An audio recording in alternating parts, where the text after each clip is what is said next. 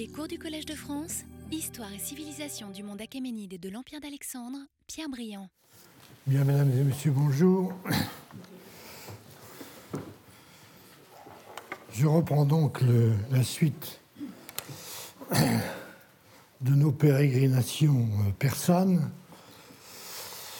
euh, plus exactement persépolitaines, en rappelant brièvement euh, les objectifs du cours, euh, à travers donc la présentation des découvertes des relations des voyageurs qui ont été en Perse spécifiquement, ou non d'ailleurs, pour voir Persépolis et autres, euh, autres ruines et autres sites de l'ancienne Perse.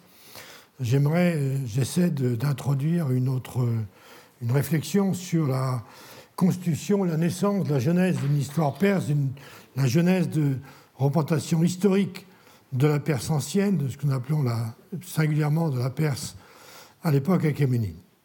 Et donc, euh, c'est la raison pour laquelle j'ai commencé par, euh, je poursuis donc, en analysant les apports de tel ou tel voyageur, et je rappelle euh, ceux que j'ai déjà présentés. Euh, en voilà un certain nombre déjà qui datent près tous du, enfin qui datent tous d'ailleurs du XVIIe siècle, puisque c'est à cette époque-là, au début du XVIIIe, que, que sont concentrés la plus grande partie des, voyageurs et de leurs relations et des dessins qui ont permis la redécouverte de, ou la découverte de, Persépolis. Euh, et donc je vais commencer en fait par un autre personnage, à part Pietro la Vallée, par, par- pardon. Euh, ah oui, bon, alors j'ai pas mis ce que je. Ça fait rien. C'est pas grave. Qu'est-ce que j'ai fait là? Bon, pas grave. Alors, je, je vais commencer en fait par euh, un personnage que j'ai oublié de, reporter ici sur PowerPoint, qui est l'ambassadeur espagnol Garcia de Silva y qui en 1617, donc, euh, en gagnant l'Inde, regagne ensuite euh, la Perse par voie maritime, sur une route que j'ai déjà montrée à plusieurs reprises. Il a avec lui un, peintre et il peut rapporter ainsi de nombreux dessins, à la fois de, Persépolis euh, en général, mais également des reliefs de l'escalier et des portes. Il présente euh, pour la première fois une lecture critique de ce qu'il voit. Il ne se contente pas d'une relation pure et simple, mais il réfléchit sur ce qu'il voit. Il euh, dit sa grande admiration pour, pour Persépolis, tant de beauté de variété que de tout ce que nous avions vu jusqu'alors, et parmi tout ce que l'Antiquité nous a laissé, il n'a rien de si admirable. Euh, ses successeurs, les successeurs de Figueroa en général que vous avez sous les yeux, sont eux aussi admiratifs, à part euh, Tavernier, euh, que je vous remontre ici différentes images qui, illustrent à la le, livre, à la fois le titre et puis son portrait. Vous voyez d'ailleurs euh, très clairement l'intérêt primordial de Tavernier, qui ne cache pas d'ailleurs sa vie en témoigne pour le commerce. C'est un marchand qui, s'enrichit par le commerce des diamants, comme j'ai déjà dit, qui visite plusieurs fois Persépolis, mais qui ne s'y intéresse pas énormément. Il s'arrête en 1865 et il dit, euh, il a ses, ses phrases euh, définitives, enfin pour lui en tout cas, car enfin ce ne sont que de vieilles colonnes, les unes sur pied, les autres par terre, et quelques figures très mal faites, avec de petites chambres carrées et obscures. Tout cela, ensemble, persuade aisément à ceux qui ont vu comme moi les principales pagodes des Indes, que j'ai bien considérées, que Tchelminar n'a été autrefois qu'un temple de faux dieux. Ce qui me confirme cette créance est qu'il n'y a point de lieu dans la Perse qui soit plus propre pour un temple d'idolâtre, à cause de l'abondance des eaux, et ces petites chambres étaient apparemment les retraites des prêtres où ils allaient manger dans l'obscurité, de peur que quelques moucherons ne se mêlât parmi le riz et les fruits qui sont, comme j'ai dit, toute la nourriture des idolâtres. Mis à part cette interprétation euh, personnelle des différentes euh, chambres, comme il dit, pièces, que l'on voit, que les voyageurs distinguent di- malais- malaisément en visitant le site, donc il dit que ça, ça, n'a pas grand intérêt, pas la peine d'y aller. Et d'ailleurs, il rapporte qu'il y avait sur place un voyageur hollandais, un dessinateur hollandais, qui avait passé plusieurs jours à faire des dessins, puis qu'à la fin s'est arrêté en disant, bon, finalement, ça vaut pas le coup, c'est pas intéressant. Mais Tavernier est un cas tout fait à part, c'est à peu près le seul à dire que euh, tout cela ne présente aucun intérêt. À cette époque, Tavernier est accompagné de deux autres personnages. D'abord Jean, Jean de Thévenot, euh, qui est le neveu de Melchizedek Thévenot, celui qui a rassemblé des voyageurs et des relations dans une collection de voyages. Thévenot, le, neveu, lui, a, voyagé réellement. Et euh, le premier, donc celui-là, pardon, Thévenot voyage décrit sans dessiner, et le second qui est présent à côté de Tavernier, c'est euh, André Dollier-des-Landes, qui lui dessine euh, sans écrire, ou très peu, où il dit Les discours que j'ai faits vous expliquera autant qu'il m'était possible ce que les estampes vous représentent. Je n'ai probablement fait ce discours que pour l'explication des estampes à laquelle il paraît suffisant. Donc l'essentiel de son travail, enfin de ce qu'il présente, disant qu'il n'a absolument pas l'intention de passer trop de temps à écrire ses mémoires et ses, tous les détails de sa relation, euh, il, produit donc les dessins qu'il a fait sur place, dont j'en ai montré quelques-uns, dont en particulier euh, cette euh, vue qui, je crois, d'après mes mémoires, est la première vue d'ensemble, dessin sous d'ensemble de la terrasse de Persépolis, qu'on va retrouver tout, au long. Hein. D'ailleurs, la vue d'ensemble relativement peu fidèle dans la mesure où l'arrière-plan des montagnes est assez loin de l'arrêté. J'ai dit également déjà que les escaliers de la terrasse que vous voyez ici n'ont strictement n'ont rien à voir avec ce qu'il en est en réalité. D'ailleurs, on se demande comment les gens pourraient, monter sur ces escaliers.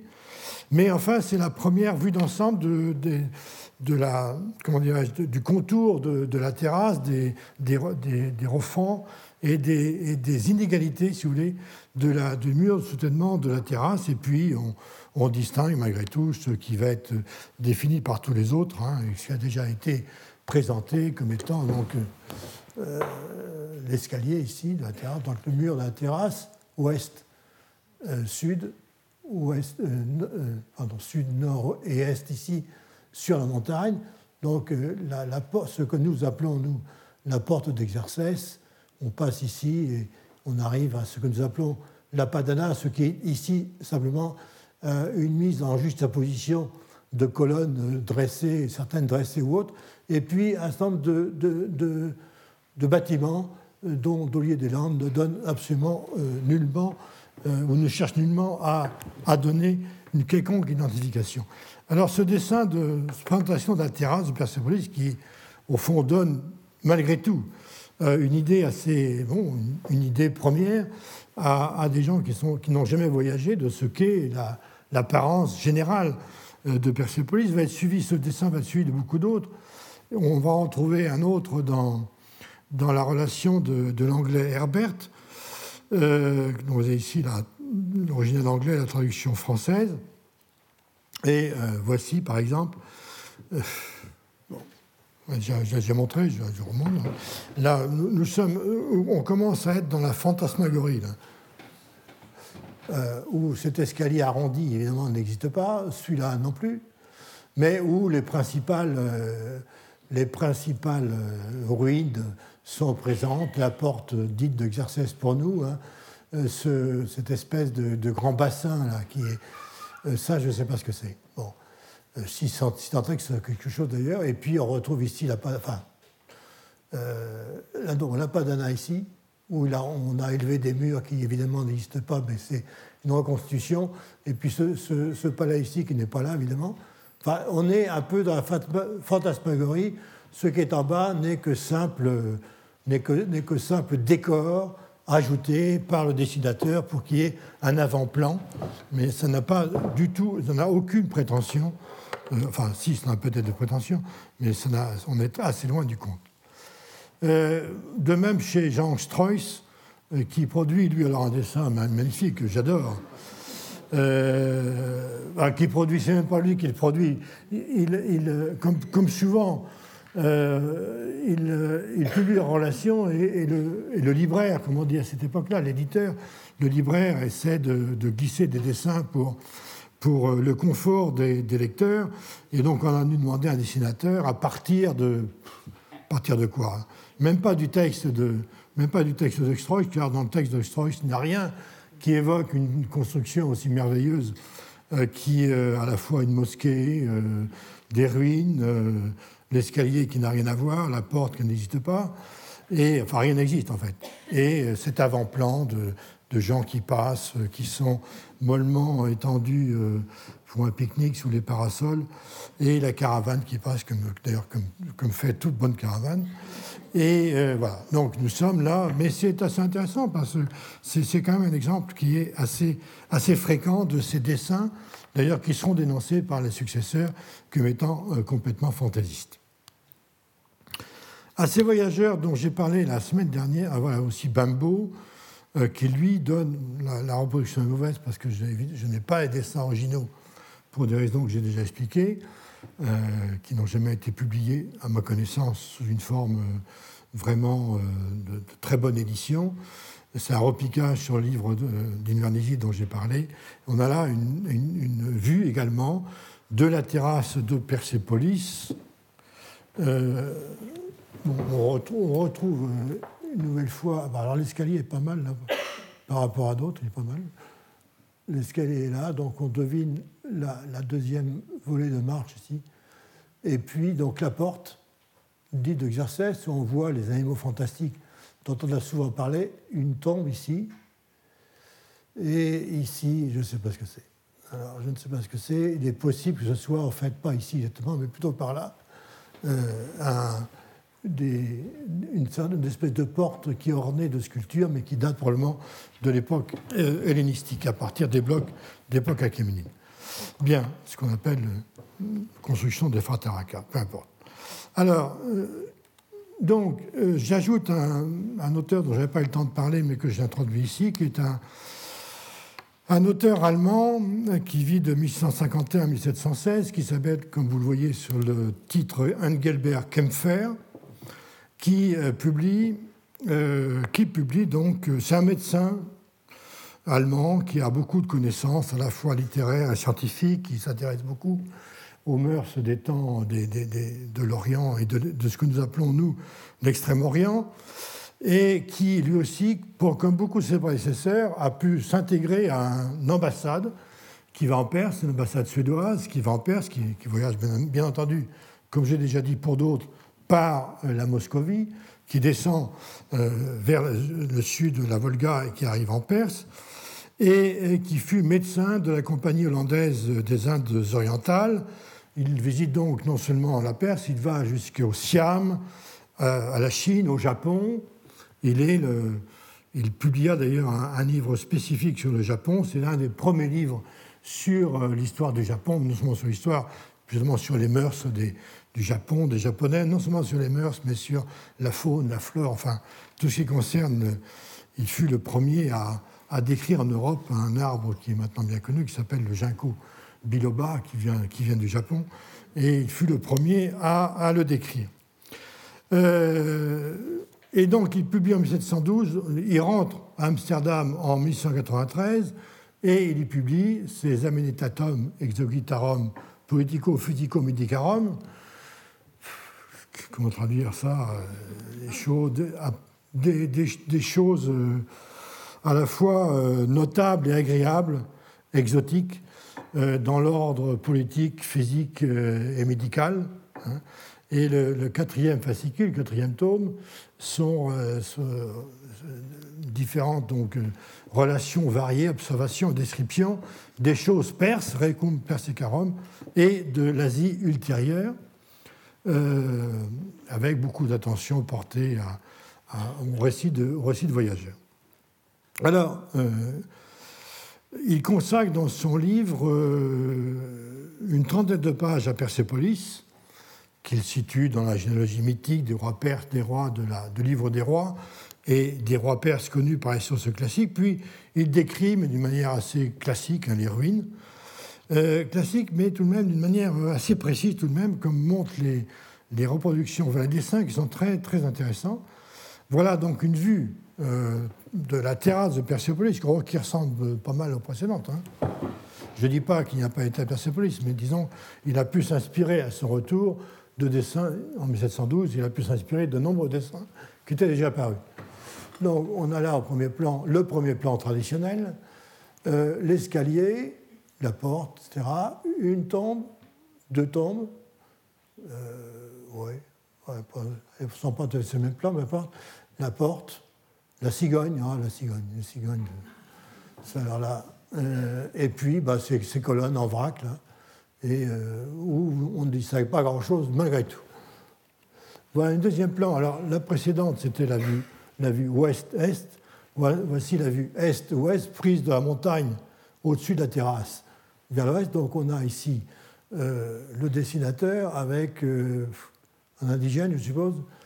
Et alors là, quand même, on a un essai de euh, placer, enfin de différencier les différents bâtiments, même si évidemment, euh, encore une fois, je rappelle que les voyageurs, eux, euh, voient un site de Persépolis sur lequel il y a des mètres de terre qui ont été dégagés par les fouilles américaines. Donc il y a quand même beaucoup de choses, comme le disait déjà Figueroa, qu'on ne peut pas voir. On devine qu'il y a des bâtiments en dessous, mais on ne peut pas les voir. Donc il essaie malgré tout, vous voyez, donc on entre par là, la cigogne, donc là, la porte de Xerxès. Ici, je ne sais pas trop ce que c'est, un escalier. Je ne sais pas. Donc on entre ici sur la Padana, enfin voilà, la salle, ce qu'on appelle la salle des audiences. Le petit bonhomme ici, probablement pour donner l'échelle. Et puis, euh, bah, ce que nous savons être ici par Darius, et puis les différents bâtiments qu'il a pu euh, décider d'une manière plus ou moins exacte. Voilà le grand bassin hum, que tout le monde. Et puis la, et la plaine, la plaine de Marvdage derrière, euh, qui donne l'arrière-plan. Donc voilà, c'est peut-être un des premiers dessins où on essaie vraiment d'isoler les différents bâtiments. Et euh, je crois que c'est le. Ah non, 1119, c'est pas le premier. Euh, l'un des premiers a donné un plan de la terrasse, alors évidemment, un plan.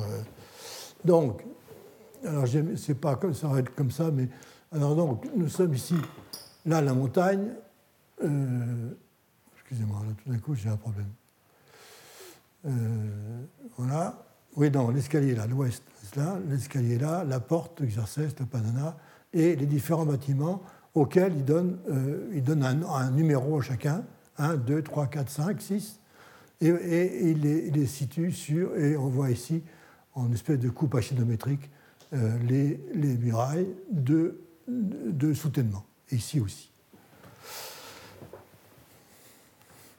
Alors, euh, donc, nous sommes, nous avons toujours, j'ai déjà montré plusieurs essais de reconstitution de ces animaux fantastiques qui sont à la porte, à la porte d'Exercès. Voilà un essai d'augmentation. Pour l'un, c'est plus simple parce que la tête est coupée. Bien, je passe.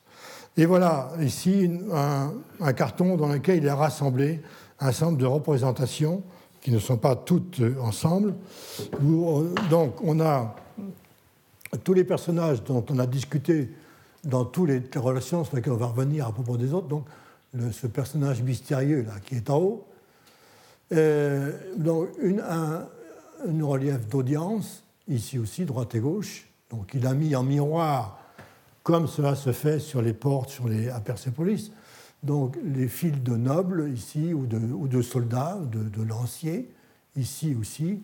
Et ici, il a pris, ici et ici, des morceaux de ce que nous appelons, nous, le relief des tributaires sur les escaliers euh, est de la Pasana. Et au milieu, euh, c'est cette remontation qui revient si souvent à Persépolis de ce que nous appelons le héros royal, ce qui d'ailleurs ne veut pas dire grand-chose, cette représentation allégorique d'une victoire sur, je ne sais pas, sur le mal, sur euh, ce que vous voulez. Et puis, voilà, les tributaires. Donc, euh, on, pourrait, les identifier un à un en comparant avec ce que nous savons. Donc, chacun étant séparé de l'autre par ce que nous savons est si près, on dirait qu'il est dans un pot, là, je ne sais pas. Donc, on, retrouve le, char, euh, assez couramment, on le voit mal, donc euh, les, chevaux sont montrés tirés par la laisse alors qu'ils ne sont jamais tirés par une laisse. Et puis vous avez différentes délégations qui apportent des cadeaux, dont le chameau ici, vous voyez. Euh, je pense c'est un chameau en tout cas. C'est pas facile à voir. Et donc nous avons ici l'escalier, de, un escaliers d'Apadana, les fils de garde perse, et il a très bien au moins observé assez, exactement donc, les, rangées de, rosettes, les registres de rosettes qui séparent les registres d'un de l'autre, et puis une table, comme il a dit, euh, inscrite certainement. Voilà. Et ici, on a représenté de manière assez libre hein, le combat du lion contre le taureau, qu'on va revoir. Alors, je ne sais pas ce qu'il y a encore à voir. Et euh, il a également donné des dessins des tombes que je n'insiste pas dessus, j'aurai l'occasion d'y revenir. Voilà le, registre supérieur de la tombe où on voit que. Alors, euh, donc, ce personnage-là, dont on sait qu'il appuyé sur son arc, mais euh, c'est assez haut, donc les gens ont très mal, pu très très mal, même s'ils ils avaient l'habitude d'utiliser une longue vue. Hein. Mais euh, il n'est pas le seul, Lebrun, j'en parlerai, est le même. Au lieu de voir un arc, ici, ils ont vu un serpent, ce qui est assez fréquent. Et puis, euh, voilà, ce que nous avons au Temple du Feu. Et ici, il a donné une importance considérable à ce qu'il considère être le soleil.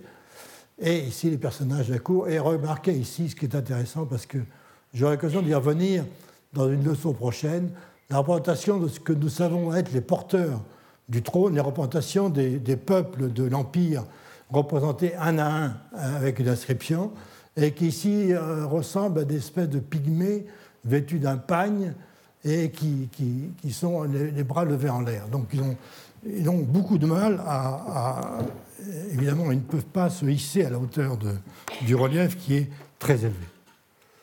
Alors, voilà, j'ai terminé sur ces, premières séries de voyageurs et je voudrais maintenant venir à, euh, pour terminer ce, panorama, aux trois voyageurs qui ont, euh, à la fin du XVIIe et dans le courant du XVIIIe, euh, donné ce que nous pouvons être considérés comme étant les œuvres majeures qui permettent de considérer ce qui est, comment a été Persépolis, comme on l'a vu, et euh, qui n'ont pas fait que passer à Persépolis, mais qui sont allés spécialement à Persépolis y passer soit plusieurs jours, soit plusieurs semaines, pour Lebrun, pour, euh, pour Lebrun et pour Nibourg, plusieurs jours pour, euh, pour Chardin, même assez longtemps, à la différence de, de ces voyageurs dont j'ai parlé, dont beaucoup n'ont fait que passer une journée à Persépolis, y compris d'ailleurs Figueroa, qui a donné une relation relativement précise de, Persepolis, c'est des dessins qui sont assez bons,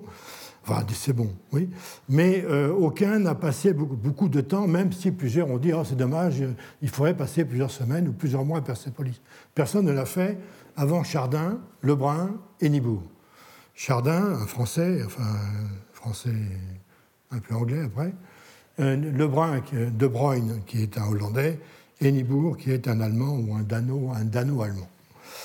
Euh, donc, ils veulent chacun non seulement euh, décrire avec la plus grande précision Persepolis, mais également lever des dessins extrêmement précis, beaucoup plus précis que tous ceux qui ont été publiés, c'est du moins la déclaration qui figure en tête de chacune des relations, mais ça c'est un lieu obligé. Hein.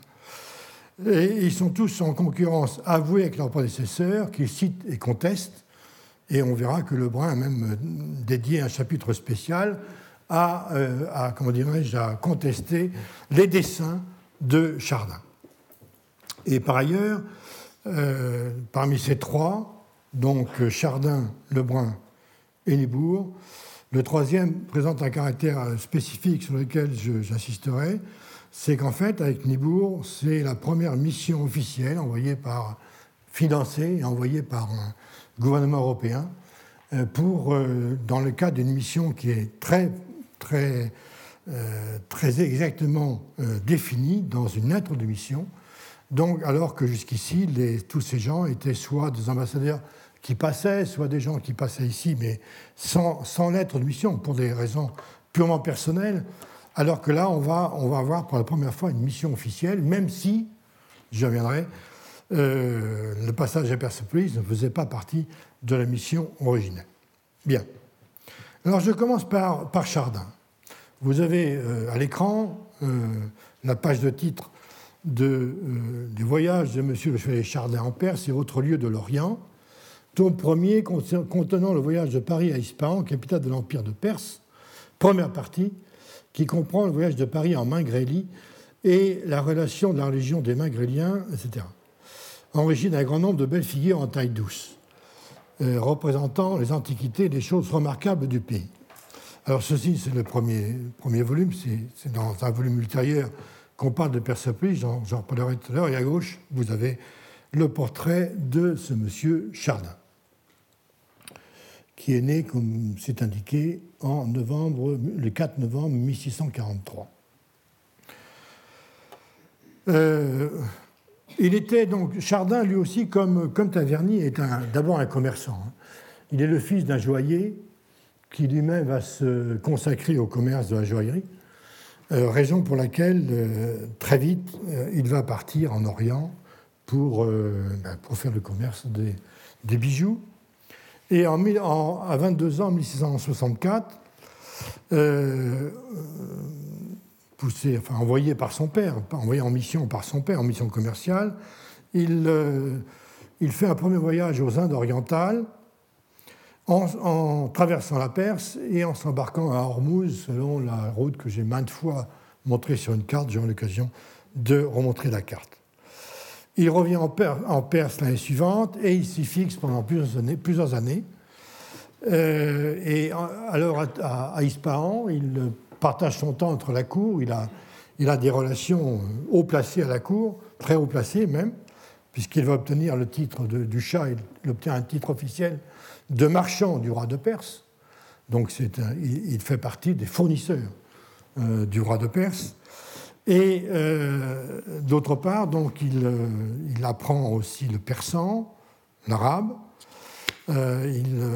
Il, discute avec beaucoup de personnes. Il lit également un certain nombre d'historiens, enfin, d'auteurs qu'on appelle les auteurs orientaux.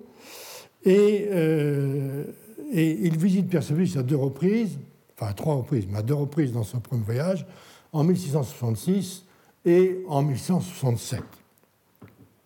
En 1167, c'est là qu'il rencontre euh, Thévenot, dont je viens de reparler brièvement, mais également euh, Dollier des Il est accompagné, lors de, son dernier voyage à Persepolis, il est accompagné d'un très bon dessinateur qui s'appelle Grelot, euh, mais en revenant à Ispahan, euh, ils se fâchent l'un et l'autre. Chardin, apparemment, avait un caractère assez, assez entier.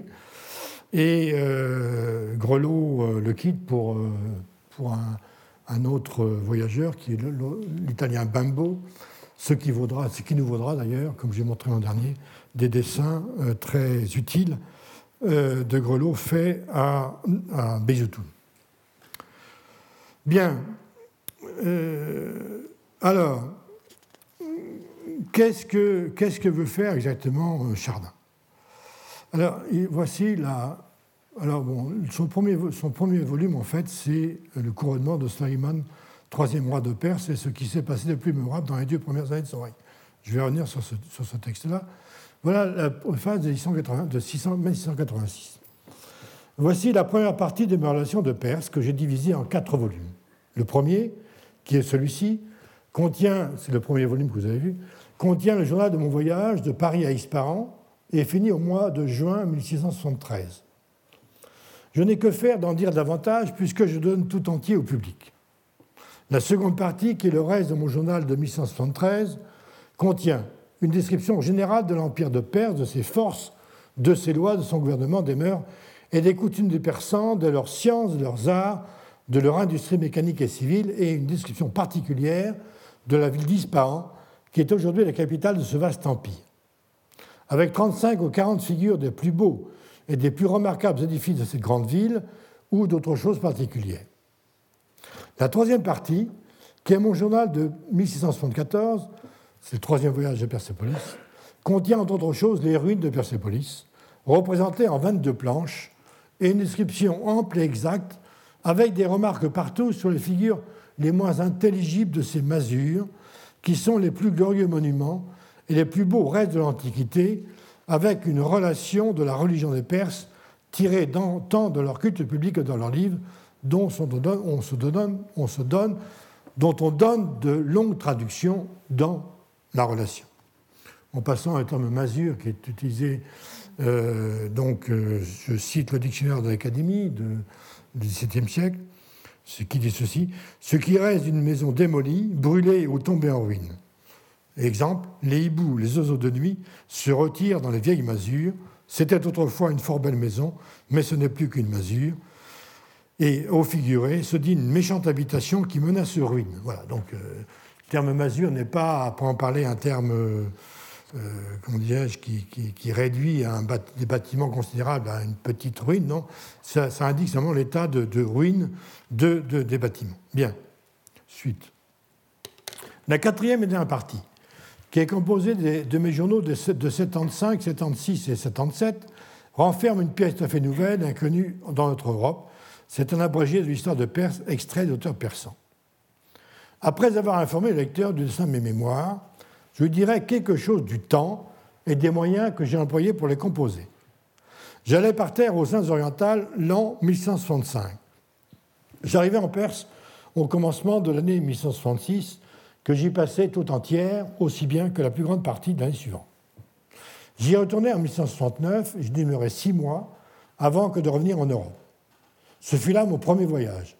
Et quoique j'en eusse rapporté des mémoires et toutes sortes de relations pour ma relation, autant et plus que nul autre voyageur avant moi, que j'eusse appris du turc et du persan, plus qu'aucun de ceux qui ont écrit sur la Perse, de la Perse, je ne me crus pas encore assez instruit pour me produire en public.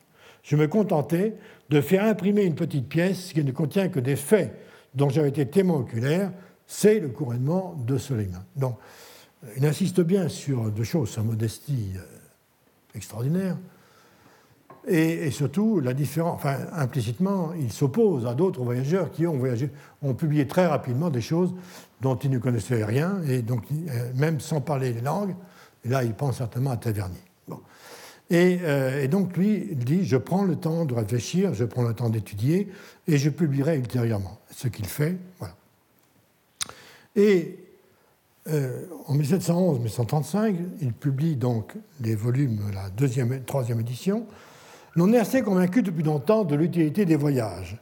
Et sans fatiguer inutilement ici mes lecteurs par l'ennuyeuse énumération des différents avantages qu'on a quotidiennement tirés depuis la découverte de mon monde, je me contente de les renvoyer à l'expérience et à cette prodigieuse quantité de relations euh, qu'on a régulièrement publiées depuis plus de deux siècles. On les reçoit toujours avec plaisir. Elles n'ont point encore rebuté par leur grand nombre, et si la quantité pouvait former un projet légitime du mérite et de la bonté d'une certaine sorte d'ouvrage, il n'y aurait point assurément de meilleure lecture que celle des relations. Ce qu'il y a de certain, c'est qu'il n'y a point qui soit plus généralement du goût du public. On en est assez convaincu. On en est assez convaincu par l'empressement extraordinaire avec lequel il a toujours reçu toutes les relations qu'on lui a présentées, quoique parmi elles, il s'en soit trouvé un grand nombre qui n'étaient nullement dignes de son attention, tant par les faussetés dont on les avait remplies à plaisir, que par le peu d'exactitude avec lequel elles étaient faites. Il me sirait mal de représenter ici quels sont les avantages des miennes par-dessus les autres. J'en laisse le jugement au lecteur judicieux, auquel un étalage trop affecté de mes soins une précaution pourrait peut-être causer de la défiance. Bien, voilà. Qu'on appelle une parfaite prétérition. Il me suffit de les avertir que les principaux caractères de ma relation sont l'exactitude et la sincérité, mais ça c'est le principe de base, ayant cru qu'il était plus conforme à la raison, à l'équité, de rapporter simplement et naturellement les choses telles qu'elles étaient, que d'en imposer imprudemment à la bonne foi impudemment peut-être, à la bonne foi du lecteur, en lui faisant des descriptions agréables mais chimériques de choses qui n'auraient jamais existé que dans mon imagination et dans mes livres. Je ne préviendrai point non plus mes lecteurs sur la simplicité de mon style, c'est évidemment ce qu'il fait quand même, évidemment. On ne doit point attendre un langage extrêmement recherché d'un homme qui a passé presque toute sa vie dans les pays étrangers. C'est assez, me semble, ce me semble, que je ne me sois servi que d'expressions assez naturelles et assez intelligibles et c'est à quoi je me suis particulièrement attaché. il décrit les volumes. Le neuvième volume contient la relation d'un voyage particulier que je fis en 1174 d'Ispahan à Bandarabas, port célèbre des Persans, dans le voisinage d'Ormuz. On trouvera dans ce volume, entre les autres curiosités, les magnifiques ruines de Persépolis, cette ville si fameuse des anciens Perses, gravée en 22 planches et décrite fort exactement, avec des remarques pour mieux faire entendre ces admirables masures qui sont un des plus beaux restes de l'Antiquité. Donc, dans son esprit, l'introduction est très claire, ce chapitre sur la Perse, enfin ces chapitres sur Persépolis, sont dans son esprit extrêmement importants, non seulement parce qu'il euh, est resté longtemps sur place, il avait avec lui un dessinateur de, du grand talent, Grelot, euh, il a pu étudier, comparer avec ce qui était publié antérieurement, et il a, mis, il a mis le temps nécessaire pour mûrir et pour publier tout cela. Euh, donc tout cela a eu un, tous ces volumes ont eu un très grand succès.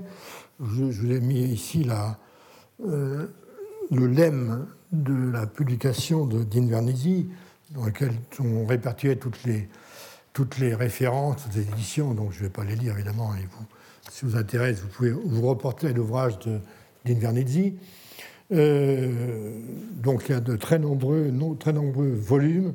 Euh, l'un des plus importants, c'est l'édition de 1711 à Amsterdam, qui, euh, en, in quarto, hein, c'est plus facile à, On peut voir les planches presque entières, et c'est une très belle édition avec une très belle, très belle, très belle gravure des dessins.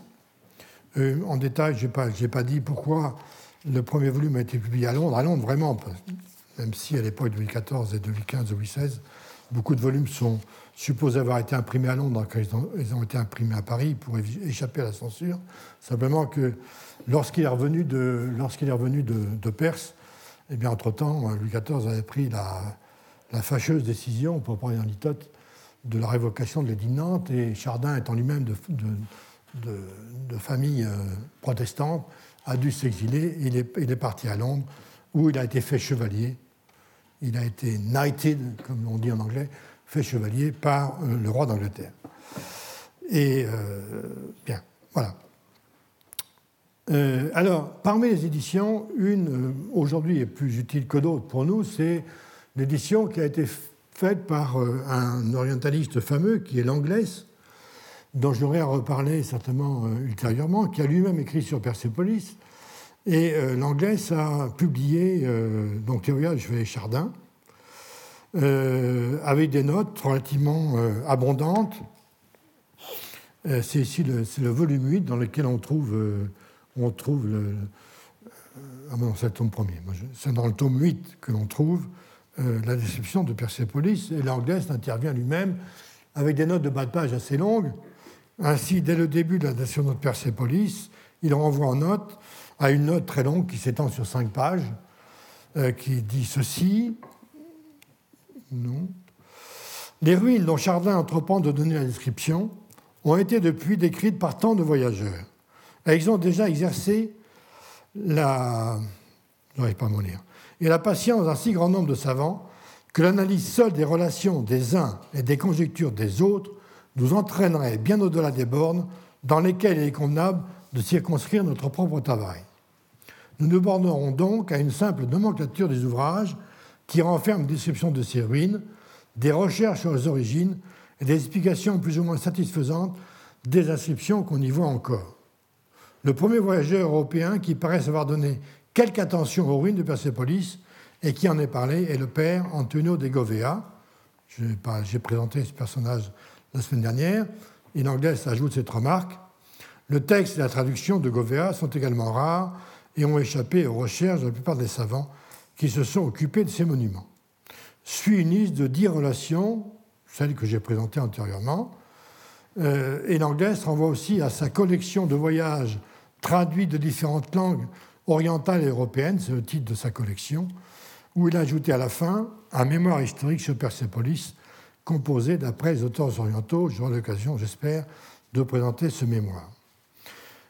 Bien, L'anglaise fait donc partie de ces érudits euh, de cabinet qui n'ont jamais voyagé en Perse, mais qui ont lu toutes les relations et qui ont essayé euh, au XVIIIe, fin XVIIIe, début XIXe, de faire des synthèses et de donner leur propre interprétation en essayant d'analyser les contradictions des auteurs euh, modernes qui ont voyagé.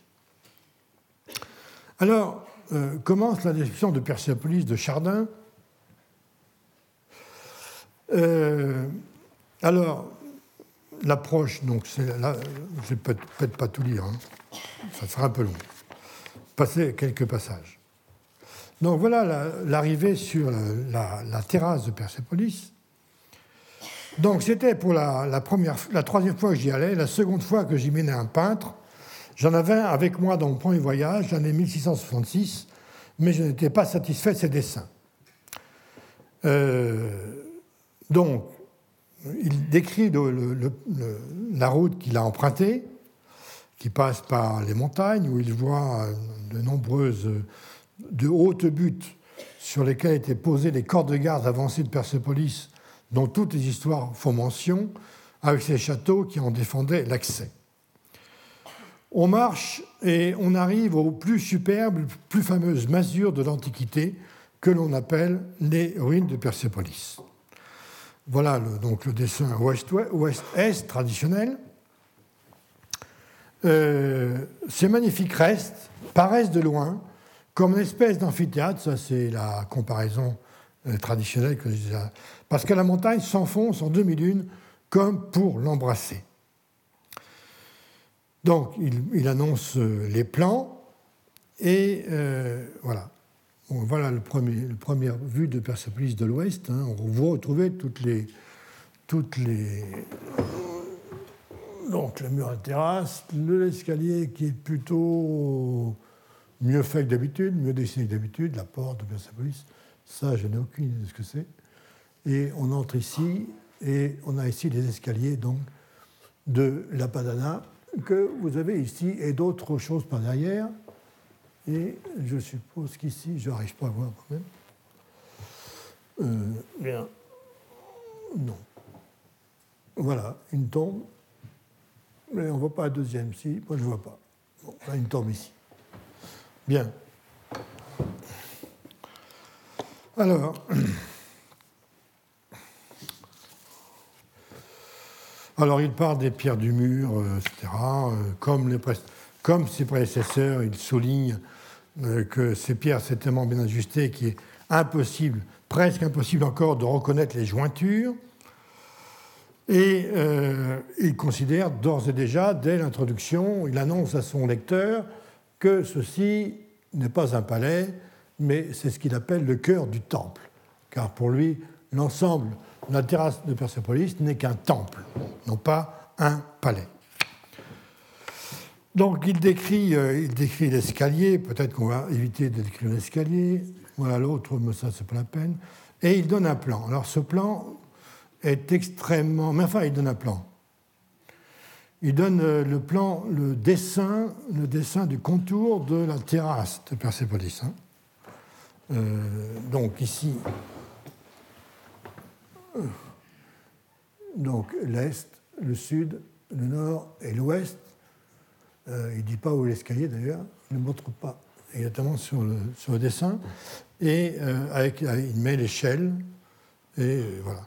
Alors si on compare avec le plan de la terrasse de Persépolis de Kempfer, qui est publié après, hein, mais peu de temps après, puisqu'en fait, ils sont allés à 10 ans près, ils sont. Enfin, non, à 20 ans près, ils sont allés après, même, à la fin du XVIIe siècle à Persépolis.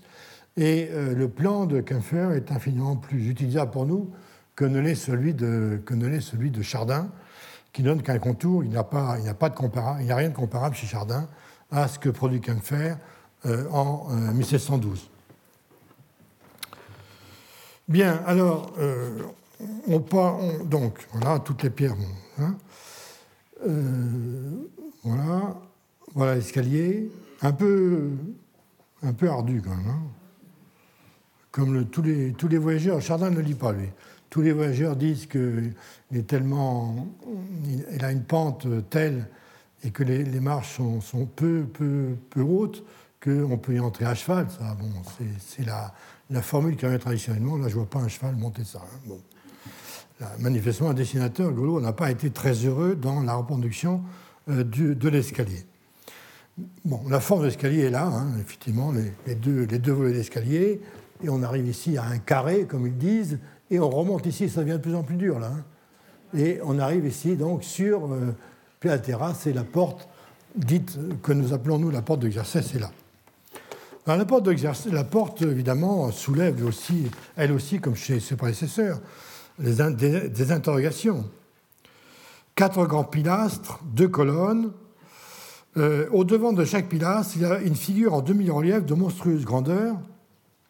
Voilà, ça c'est ça c'est l'entrée donc qui regarde vers l'ouest, vers la plaine.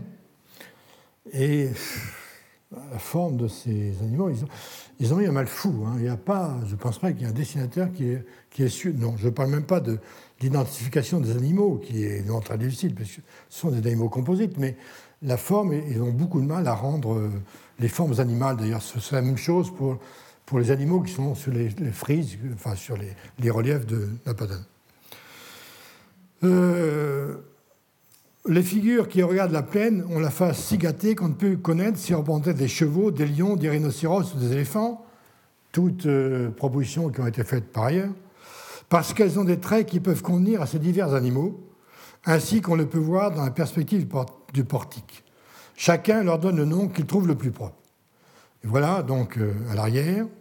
Les autres figures, celles-ci qui regardent la montagne, sont plus entières et figurent des figures monstrueuses dont le corps sera par exemple d'un cheval ailé et la tête d'un homme couvert d'un haut bonnet couronné, euh, etc.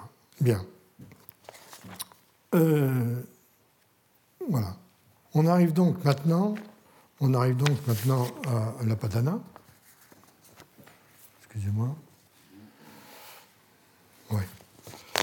On arrive maintenant, euh, voilà, euh, les délégations de la PANA, vous ne devez pas avoir grand-chose.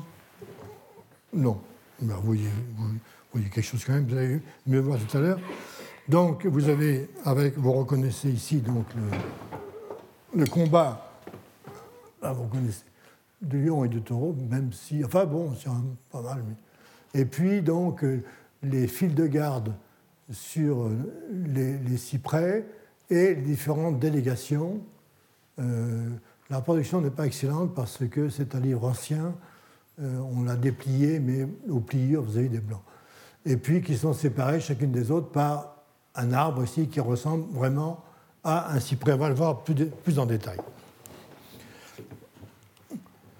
Bon, ça, ce sont les gardes, ce qu'il appelle le grand escalier. le grand escalier, c'est l'escalier de la Padana. Hein. Voilà une délégation, une délégation euh, dont il va. Voilà. Alors, il s'agit, dit-il, une procession, et vraisemblablement celle qui se faisait au sacrifice solennel. Ce qui me le fait croire, c'est que les figures mènent ou portent toutes chacune quelque chose qui entrait dans le sacrifice des gentils. Ce ne peut donc être ici que la pompe d'un grand sacrifice, ce n'est point un, triomphe militaire, ni une entrée royale, comme quelques-uns se l'imaginent. Euh, je ne prétends pas expliquer exactement ce que chaque chose représente, mais grosso modo, il est sûr qu'il s'agit de cela. Donc, euh, alors ensuite, il analyse en détail les, coiffures, les, vêtements, pour essayer de distinguer. Alors, parlant de, différentes délégations dont les membres apportent des objets dont il a du mal parfois à reconnaître l'identité, mais j'y reviens, il est difficile d'expliquer ce que toutes ces figures que nous déchiffrons ou à la main, ont à la main. Cependant, l'opinion la plus commune est que ce sont des offrandes. Donc, il, montre bien que chaque groupe est composé de, six ou neuf personnes, euh, séparées par un arbre qui, ressemble au cyprès, vous le voyez ici. La bande est menée par un homme, ici. oui, non, oui, oui. est menée par un homme, euh, pardon, euh, qui en tient un autre par la main, comme s'il le menait pour servir de victime. Cela est partout ainsi, à un seul endroit près. Il paraît de cinq sortes de victimes dans cette, dans cette procession. Le dromadaire, le taureau, le bouc par couple, le cheval et le mulet. On y voit aussi un char attelé, vous le voyez ici. Euh, oui, bon, d'accord. Cependant, après avoir bien considéré cette procession, il me semble que l'homme qui est mené par la main est une offrande, comme le cheval et le dromadaire. Car à quoi pourrait-il être destiné dans cette procession où il n'y a pas un seul homme qui ne soit chargé de quelque chose propre à un sacrifice? Donc comme il ne porte rien, qu'il est pris par la main, c'est une victime euh, à immoler. Bien. Alors, euh, sur le char, euh, bon, je. Alors, après, il va donner une explication de toutes les figures. Alors, vous avez des numéros A, B, C, etc. La figure qui est marquée A, dans la planche, porte un collier. On ne voit pas très clairement, moi, ma femme. Comme une espèce de grand chapelet qui lui pend sur l'estomac et un poignard de côté gauche, ça vous voyez le poignard, c'est pas une croix, hein. et un poignard, les persans et les tartares, on les mange de leur poignard fait comme celui-ci. Bien. Euh, voilà.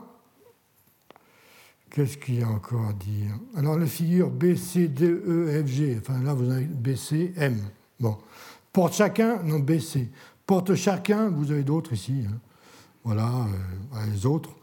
Donc le cheval, et puis tous, les, porteurs de, voilà, des chevaux, un, chameau, le bouc, un autre cheval, voilà. Et donc il va passer en revue chacun, donc je ne vais pas passer en revue. Hein. Euh, donc porte des vades de formes différentes. Euh, les, figures C et E, C, bon, C. il faut essayer d'expliquer, nous sommes à une époque où on ne connaît pas tout ça, ressemble parfaitement au crachoir dont on se sert dans tout l'Orient, de peur de gâter les tapis dont les planchers sont couverts.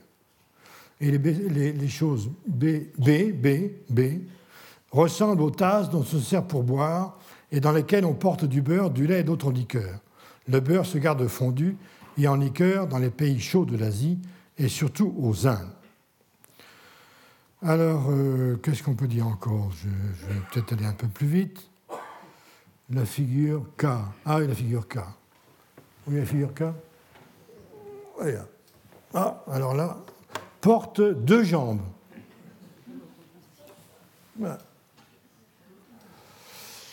Et celle qui marquée L, devant, une espèce de manipule, soit une nappe, soit un vêtement. Ne serait-ce point de ces vêtements encore, tout mouillé de naufrage, que les anciens consacraient au temple du dieu de la mer On est, euh, on est en pleine. Euh, n'ayant pas de, repères, évidemment, ni textuels, ni archéologiques, ou eux, ils n'en ont pas, en tout cas, Chardin n'en a pas, il, est, il aurait très difficile, la seule solution, c'est de faire euh, de l'anthropologie sauvage et de comparer avec des mœurs d'aujourd'hui ou de, peuples sauvages, barbares ou étrangers, ou des persans d'aujourd'hui, et donc d'essayer de comprendre, c'est très difficile. Hein. Euh, alors, il y a une chose intéressante également. Je... Où est M M Où est Ah ben non, je ne vois pas M. Ah si, M. Voilà. La difficulté, vous voyez, par exemple, ici, en fait, c'est pas mal dessiné. C'est directement ce que nous savons être des torques, euh, métaux précieux, or et argent. Euh, et lui, lui, Chardin n'en a aucune idée. Et il, décrit ainsi Ces serpents à deux têtes qui se baisent dans les mains de la figure M sont apparemment quelque emblème. Les Grecs et les Romains représentaient l'année par un serpent courbé en, cercle. Vous voyez? Voilà. Je ne sais pas si la figure Q. Bon, on va arrêter là. Bien. Euh, alors, il, maintenant, pour progresser, il va, il va contester les interprétations de ses prédécesseurs. Nous n'avons point de relation de ce temple qui marque en cet endroit plus de colonnes qui fait, notre, qui fait que fait notre plan en perspective. Un architecte, dont j'ai parlé la semaine dernière, nommé Sebastiano, Sébastien Serlio, boulonnais, encore originaire de Bologne en Italie, met toujours, met toujours le XVIe siècle un livre d'architecture ancienne et moderne. Euh, voilà, voilà. Euh, dans lequel il nous donne un dessin de ce merveilleux édifice où il y a 40 colonnes avec des chapiteaux corinthiens. Mais je crois que c'est un dessin fait dans son cabinet et qui a bien des siècles qui n'en reste plus tant. Effectivement, c'est un dessin fait complètement dans son cabinet pour les raisons que j'ai déjà dites. À propos du dessin de Persépolis, donc par Sebastiano Serlio, je ne puis m'empêcher d'observer l'impudence avec laquelle on publie des planches de dessin le plus grossièrement inventées comme de vraies représentations. Il y a plusieurs comme cela dans une relation de Perse, euh, qui porte le nom de voyage de Jean Streuss, celle, entre les autres, qu'il appelle le tombeau royal de Persépolis, n'a pas un trait de Persépolis. Et ce qui est tout à fait extravagant, le dessin n'a pas un trait de la description pour lequel il est fait. Cependant, le titre du livre porte que les planches ont été dessinées par l'auteur. Alors ensuite, il prend, pas parti, mais il discute Figueroa à propos des colonnes, pour un Figueroa habilhomme et exact, Herbert également, et Thévenot, euh, où il discute, des, reconstitutions qu'ont fait chacun. Alors, euh, alors, il ajoute l'une des questions qui s'est beaucoup posée, non, c'est pas ça, L'une des questions qui s'est beaucoup posée à partir de ces colonnes en particulier, c'est est-ce que ces colonnes supportaient un toit ou non? Il est difficile de dire si ces merveilleuses colonnes, que trois, hommes ensemble pourraient à peine embrasser, soutenaient quelques planchers, quelques voûtes, quelques dômes ou quelque autre sorte de toit, ou si elles étaient chargées de statues ou d'idoles, comme euh, d'autres l'ont proposé. L'opinion la plus commune est qu'elle ne portait aucune couverture, mais seulement des statues ou des idoles, comme les colonnes de la Grèce et l'Italie. Mais il y a d'autant plus de sujets d'en douter que les Perses, au rapport des anciens, n'avaient point d'idole. Bien, donc euh, il a un peu de mal à, dire, il pense malgré tout qu'il n'y avait pas de toit, puisque c'était un sanctuaire à ciel ouvert. Bien, alors euh, qu'est-ce que je pourrais vous montrer d'autre? Alors les reliefs, sur lesquels quelques-uns l'ont déjà vu, mais qu'il. Voilà. Alors, le roi, euh, le parasol, est alors ce personnage, qui est ce personnage, avec la barbu? C'est assurément un de ces grands hommes. La barbe lui vient jusqu'à la ceinture, peut-être pas quand même, et paraît annelée par étage. Je ne sais pas bien si elle paraît ainsi annelée pour être frisée ou par le moyen de quelque ornement, comme des papillotes. Alors là, euh, une des sources, il y a deux sources, enfin, pardon, il y a trois sources, trois corpus littéraires auxquels les voyageurs font référence euh, traditionnellement. Il n'y en a pas, il pas 50 puisqu'ils ne disent pas les inscriptions, il y en a trois. Les sources classiques, les sources bibliques ou judaïques et euh, les, sources persanes modernes.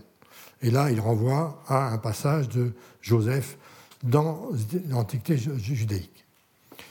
Euh, donc, c'est probablement la barbe est un caractère de majesté royale ou à tout le moins de quelque éminente dignité.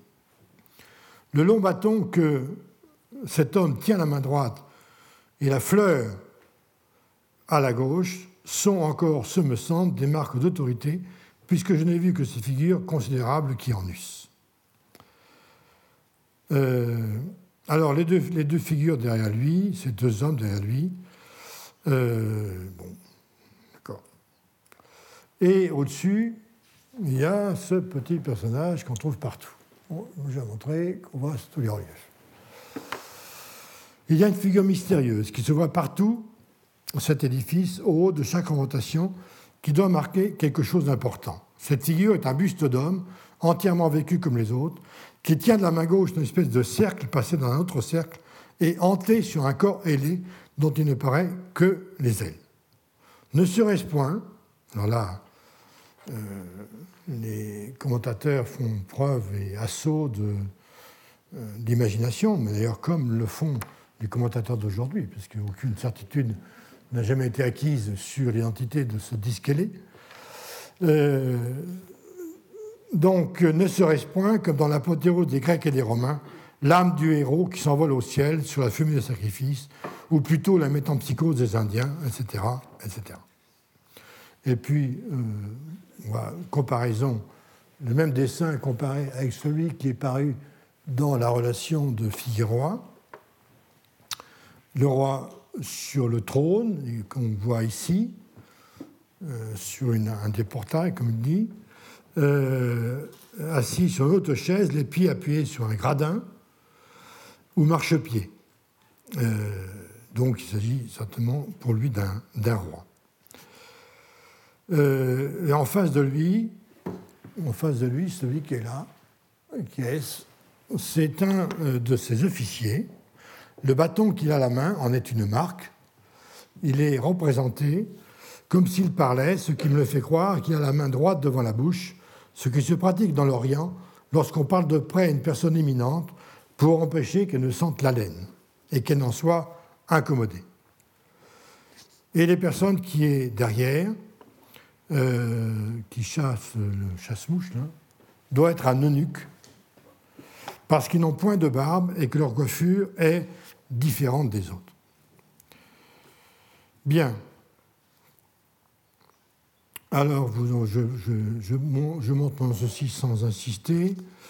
Euh, c'est une manière, dit-il, de représenter par des hiéroglyphes. Euh, le terme hiéroglyphe doit avoir le sens de métaphore dans le vocabulaire. Une manière de représenter par des hiéroglyphes les guerres et leurs succès. La bête dressée contre le chevalier représente le pays avec lequel il était en guerre le crin de la tête qui lui tient d'une main et le poignard qui l'enfonce de l'autre témoignent que le succès de cette guerre fut sa victoire. Il n'y a rien de plus commun dans les livres de la Bible et dans tous les auteurs orientaux que de nommer le pays par le nom de leurs emblèmes qui sont comme les armes du royaume. Et puis ensuite, euh, voilà, euh, on en vient, on en vient euh, aux tombes rupestres voilà, que vous avez ici un dessin relativement précis. Alors, la perspective est dessinée avec autant de qu'on a pu le faire par le moyen de la lunette d'approche. C'est très, très difficile de monter, évidemment. Euh, il n'y a qu'une seule figure dont mon peintre, ni moi, ne put pas bien discerner les traits. C'est une figure mystérieuse qu'on voit en haut de l'ouvrage, etc. Euh, bon. Alors là, le personnage qui est vis-à-vis, en posture d'adorateur, donc vous voyez assez peu sur un. Je ne sais pas si un. Non. Bien, euh, est appuyé sur un arc, bon, ce, qui fait plutôt, plutôt qu'un roi, il s'agirait d'un pontife. Bien, il entre aussi dans les tombeaux, il euh, ne manque pas de visiter les, souterrains de Persépolis, euh, qui sont en fait des conduits à la fois d'amener et d'évacuation des eaux. Euh, bien. Donc, et il répète que pour lui, il s'agit bien d'un temple, euh, d'un temple où ont lieu les sacrifices. Suis alors, je vais très vite,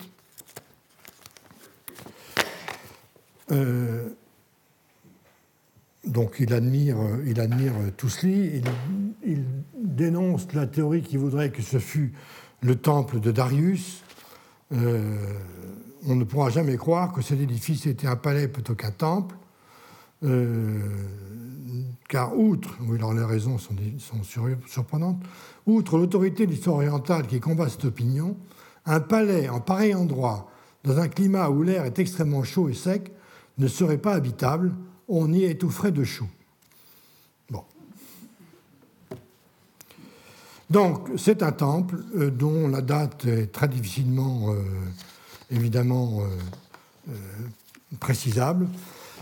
Et voilà donc ce que nous donne, raconte ensuite il va Moustan, où il donne un dessin du site de Moustan, où sont les tombes royales. D'ailleurs, la perspective est un peu surprenante, et donne des inscriptions qui ont été trouvées. Et à propos des inscriptions, il écrit ceci il nous reste à parler des inscriptions de ces anciens monuments, qui sont en grand nombre, en divers caractères. Il y a beaucoup d'apparence que les divers peuples qui ont conquis ce pays-là ont voulu graver sur les marbres de ce magnifique bâtiment la date de leurs exploits et tout ce qui pouvait en transmettre la connaissance à postérité, comme sur un monument que le temps nous pouvait détruire.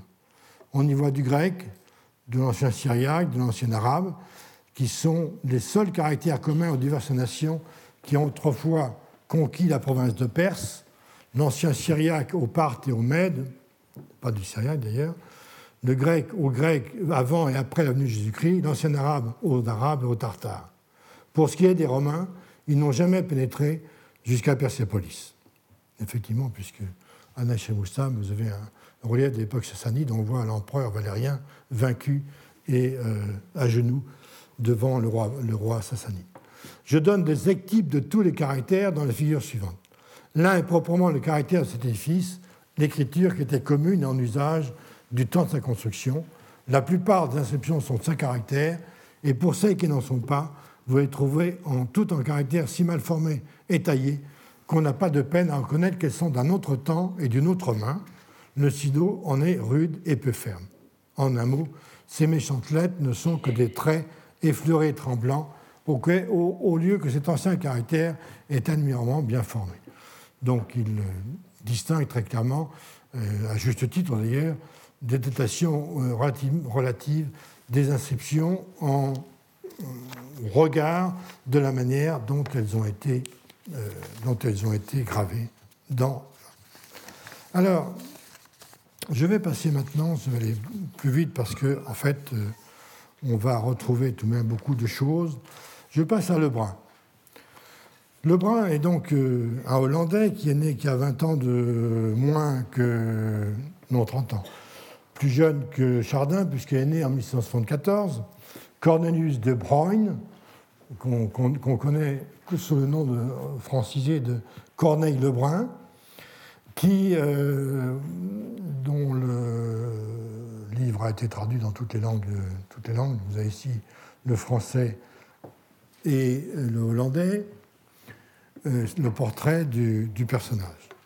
Donc, euh, c'est quelqu'un qui, comme beaucoup de gens de sa génération, voulait voyager, mais qui a suivi des études de peinture, qui est devenu un expert du dessin. Il a voyagé, il a travaillé dans plusieurs ateliers de peinture à La Haye, et qui fait deux grands voyages entre 1174, non, entre 1190 et 1193 et 1701 et 1708. C'est le deuxième voyage. Donc, dans son premier voyage, euh, qu'il va raconter dans un autre livre qui s'appelle Voyage le vent, c'est-à-dire dans les principaux endroits de l'Asie mineure, dans les îles de Chios, Rhodes, Chypre, etc., de même qu'on avait pu considérer villes d'Égypte, de Syrie et de Terre Sainte. Donc le titre vous explique là où il a été, il, rapporte cette, euh, cet ouvrage. Puis, euh, plus tard, en 1701, donc, il commence son grand voyage euh, en passant lui aussi par le nord, via Arkhangelsk et Moscou, Astrakhan, la Perse. Mais c'est un voyage qui, en fait, n'est pas un voyage qui, va, qui nous mène de la Hollande à la Perse, mais qui mène de la Hollande aux Indes orientales euh, hollandaises. Euh, il va jusqu'à Java, à Sumatra, comme le montre ici son, cette carte qu'il publie. Et il s'embarque ici à Gambroun, c'est-à-dire à Hormuz, sur, près de Hormuz, sur la côte perse du golfe Persique, lorsqu'il il vient de descendre entre Ispahan, euh, Shiraz, euh, Persépolis. Alors, on a l'impression que par rapport, on ne sait pas trop euh, avec quel fonds il a voyagé. Euh, pour Tavernier, pour, pour Chardin, c'est simple, ils avaient eux-mêmes assez d'argent pour se pour leur voyage, qui, au cours duquel, de toute façon, ils faisaient des affaires. D'autres voyageurs, on l'a vu, euh, étaient membres d'une ambassade officielle, donc ils étaient pris en charge par, euh, etc. Lebrun, on ne sait pas exactement, mais probablement qu'il avait suffisamment de l'argent pour lui-même, on ne sait pas exactement. Bien. Alors, alors le titre, vous le voyez, Voyage de Corneille Lebrun par la Moscovie, en Perse et aux Indes orientales, ouvrage enrichi d'un grand nombre de figures en taille douce, des plus curieuses représentant les plus belles villes de ce pays, ça je peux plus lire, le tout dessiné d'après nature sur les lieux. Bien. Alors, euh, le livre, le chapitre 52 est intitulé Description des ruines de l'ancienne Persépolis, situation de Nachimustam. Ce chapitre 52 comprend à peu près 80 pages, donc très détaillé. Suit un chapitre 54, beaucoup plus polémique, intitulé Remarques particulières à l'égard de Persépolis et des anciens auteurs qui ont écrit à ce sujet. Je viendrai d'un mot tout à l'heure. Il prend parti contre tous ses prédécesseurs, en particulier contre Chardin. Alors, il reste très longtemps. Il arrive le 9 novembre 1704 à Persépolis. Il en parle le 23 janvier 1705. Donc, il reste euh, presque trois mois pleins à Persépolis. Donc, il a tout le temps de parcourir partout Persépolis, de prendre des dessins euh, et de revenir voir les, voir les monuments, les reliefs, de manière à ce que les dessins soient le plus exact possible. Il commence ainsi. Je commençais le neuvième de ce mois à visiter les superbes masures qu'on appelle les ruines de Persépolis, les plus fameuses de tout l'Orient, afin d'en donner au public une relation la plus exacte et la plus circonstanciée qu'il me serait possible. Pour introduire son, ses lecteurs au site, il va lui offrir quatre vues de Persépolis, vues de tous les, les quatre points cardinaux.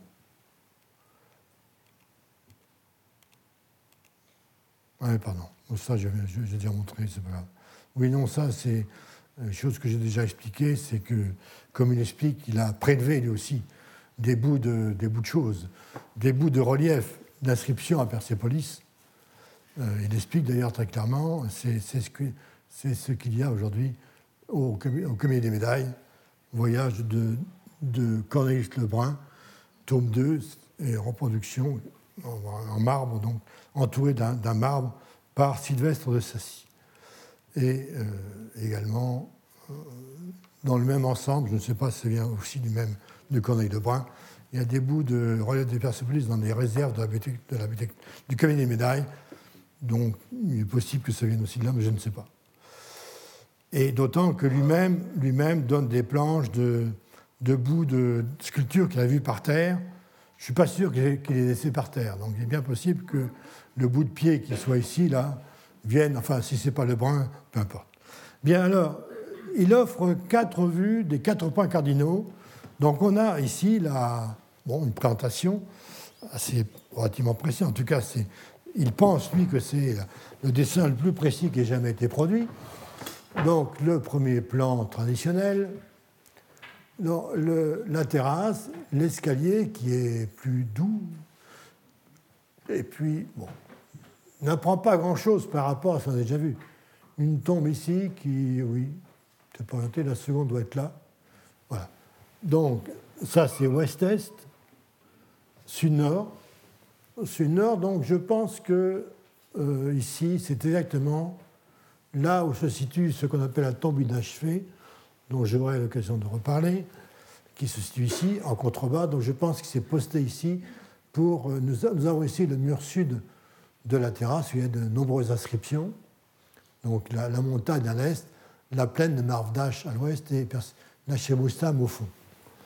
Là, nord-sud, les inévitables personnages ici, donc l'escalier ici, donc la dernière volée de marche ici, euh, la terrasse, la plaine de Mardasht, la porte de Xerxès ici, et puis on a ici le mur de soutènement de la Padana, l'escalier doit être par là, je ne vois pas, les colonnes, un autre, les portes et les fenêtres là-bas, on essaie de de Darius, et la tombe, est-ce qu'on voit la tombe? Je ne sais pas, je ne vois pas. Bon, voilà, et puis, est-ce qu'il y en a une autre? Voilà, est, est-ouest, donc de la montagne, vers qu'on a déjà vu sur euh, euh, qu'avait déjà donné un nom, il va, y donner ensuite d'ailleurs, Non, non. C'est la même vue qu'on a vue chez Kempfer. Et donc vous avez ici euh, les différents bâtiments que vous reconnaissez, la porte, l'escalier, etc. Et différents bâtiments. Euh, bon.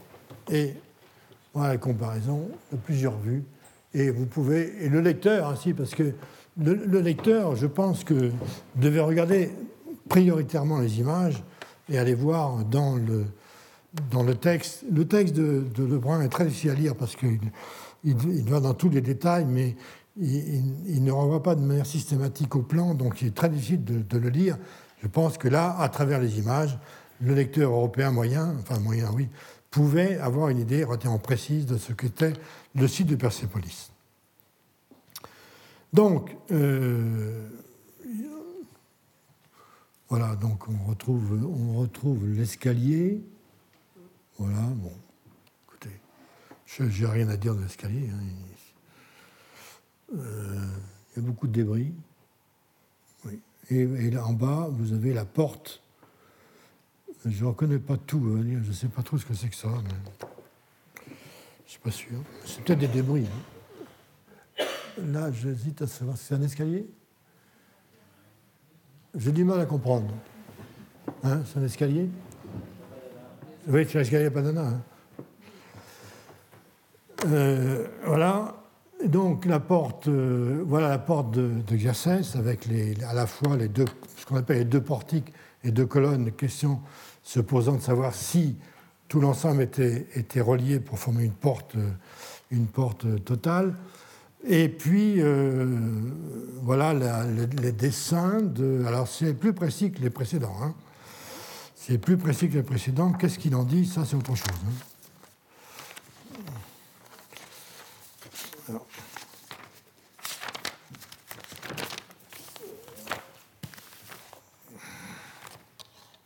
Alors, moi, alors, euh, avant de commenter ça, je, je dis, après avoir présenté le site de Persévérance dans son ensemble, donc, il dit ceci. Voilà à peu près le plan extérieur de cet édifice, dont plusieurs auteurs ont parlé fort superficiellement et sans approfondir les choses. Les uns se sont uniquement attachés à développer les antiquités les plus reculées sans s'arrêter à l'état présent de ce superbe ruine et se sont contentés de débiter des choses incertaines et problématiques au lieu de les représenter naturellement comme elles sont, faute de les avoir observées avec toute l'application et l'exactitude nécessaires. Les autres n'ont changé qu'à plaire par des relations pompeuses auxquelles ils ont ajouté des fables et des erreurs vulgaires. Entre autres, que les cigognes ne s'éloignent jamais de cette plaine, au lieu qu'il est très certain qu'elles ne s'arrêtent qu'un certain temps, comme le font ailleurs, et s'en retournent après avoir fait leur nid et élevé leurs petits sur plusieurs des colonnes de ces. Bien, donc ça c'est le ton général de Lebrun tout au long de sa relation, c'est les attaques permanentes contre ses prédécesseurs et on verra que c'est tout Chardin qui est pris en ligne de mire. Euh, quant aux animaux, voilà. Il serait assez difficile de dire ce qu'ils représentent, si ce n'est qu'ils semblent avoir quelques rapports au sphinx. Ils ont le corps d'un cheval, raison pour laquelle tous les, tous les relateurs antérieurs ont pensé que c'était des chevaux, quand ce n'est pas un éléphant ou un rhinocéros. Mais bon, ils ont le corps d'un cheval, les pattes d'un lion. Cela est pourtant d'autant plus incertain que les têtes en sont brisées. Au reste, on prétend que c'était des têtes humaines, et à la vérité, il paraît quelque chose sur le derrière du col d'un de ces monstres qui pourrait donner lieu de le croire. C'est un certain Aron ou bonnet couronné, je ne sais pas si on voit mieux là, non, vous avez ici, là, ou bonnet couronné, qui ressemble aussi au tour dont les anciens se servaient sur les éléphants pour tirer leurs flèches à couvert. Quoi qu'il en soit, ces figures semblent avoir été très curieuses. On en trouve qui en approchent sur d'anciennes médailles. On dirait même qu'elles sont couvertes d'armes ornées d'un grand nombre de boutons ou de petites boules. Bien.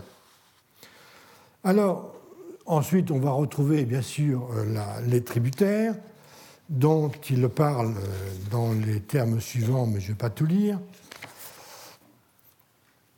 Alors,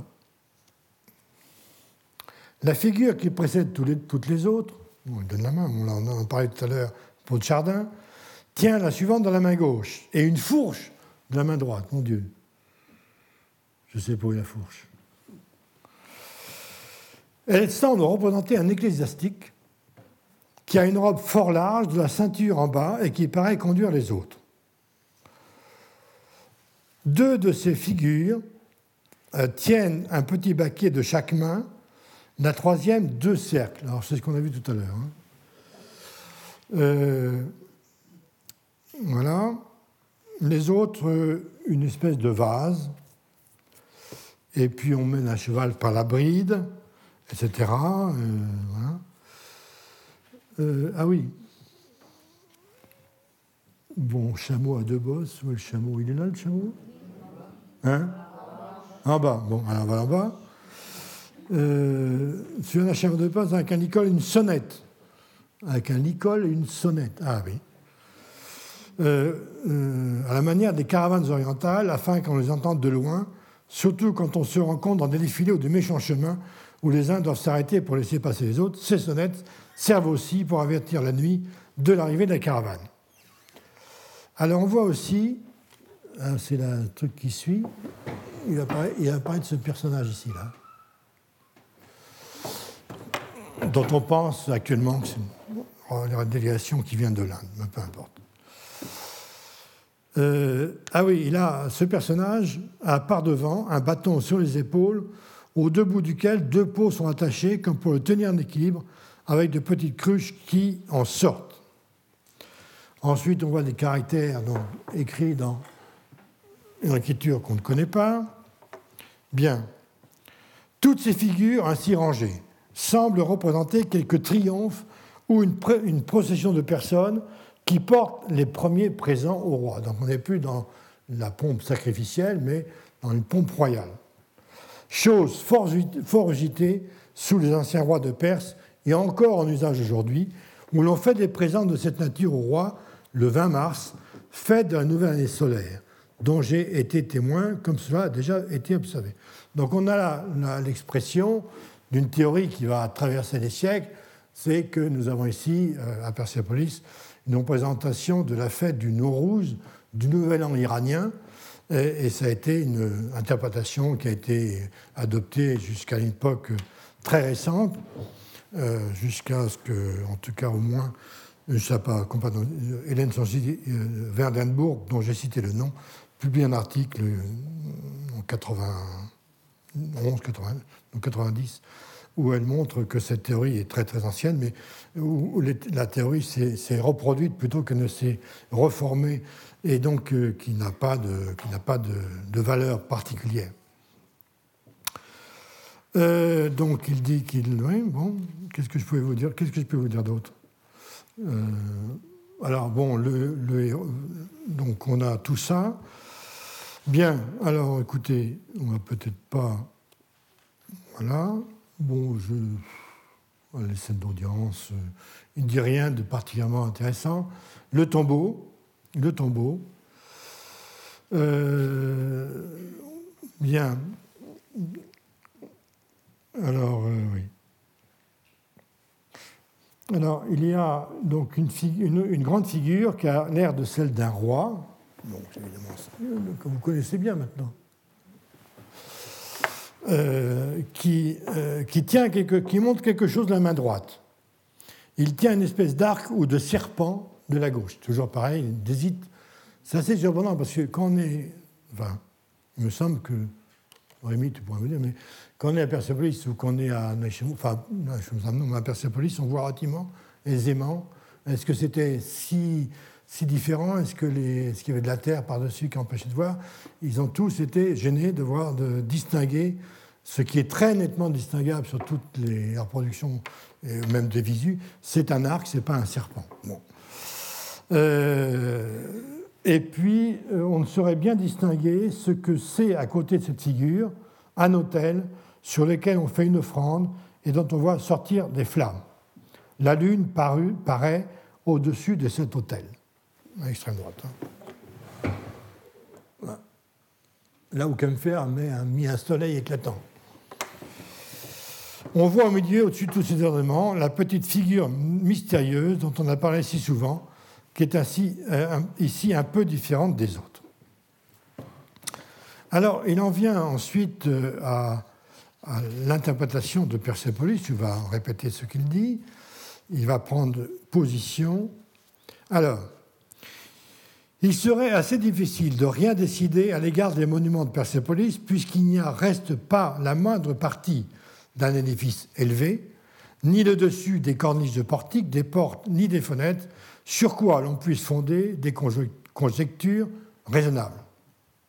Cependant, on ne saurait disconvenir que ces ruines ressemblent beaucoup plus à celles d'un palais qu'à celles d'un temple, dont il n'y a, pas, la moindre apparence. Donc il prend position très contre Chardin. Au contraire, tout y répond à la grandeur et la magnificence de la demeure d'un grand roi, à laquelle les images et les figures dont ces ruines sont remplies donnent un relief éclatant.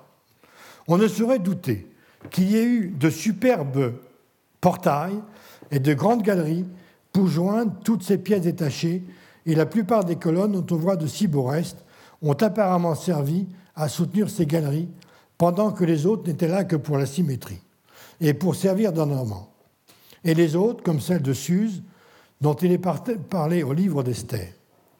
Les appartements des hommes et des femmes ont été séparés selon toutes les apparences. En un mot, on ne saurait admirer assez la magnificence de ces masures, ainsi aussi cet édifice ne saurait manquer d'avoir coûté des sommes immenses. Alors ensuite vient le chapitre 53, remarque particulière à l'égard de Persépolis, euh, où il, revient sur, à la fois sur le texte du de Cid dont j'ai déjà parlé, les interprétations euh, et il veut affirmer très clairement qu'il s'agit bien du palais de Persépolis détruit par, par, Alexandre. Euh, donc il revient sur l'escalier de la Padana. Tout ce qu'on voit sur cet escalier ne représente que la fête de la naissance d'un roi et les offrandes qu'on lui présentait, chose encore en usage aujourd'hui. Euh, voilà, bien. Bien, bien, bien. Il revient sur le relief des, tombes où il s'agit, il revient, il pense que c'est un serpent à demi courbé.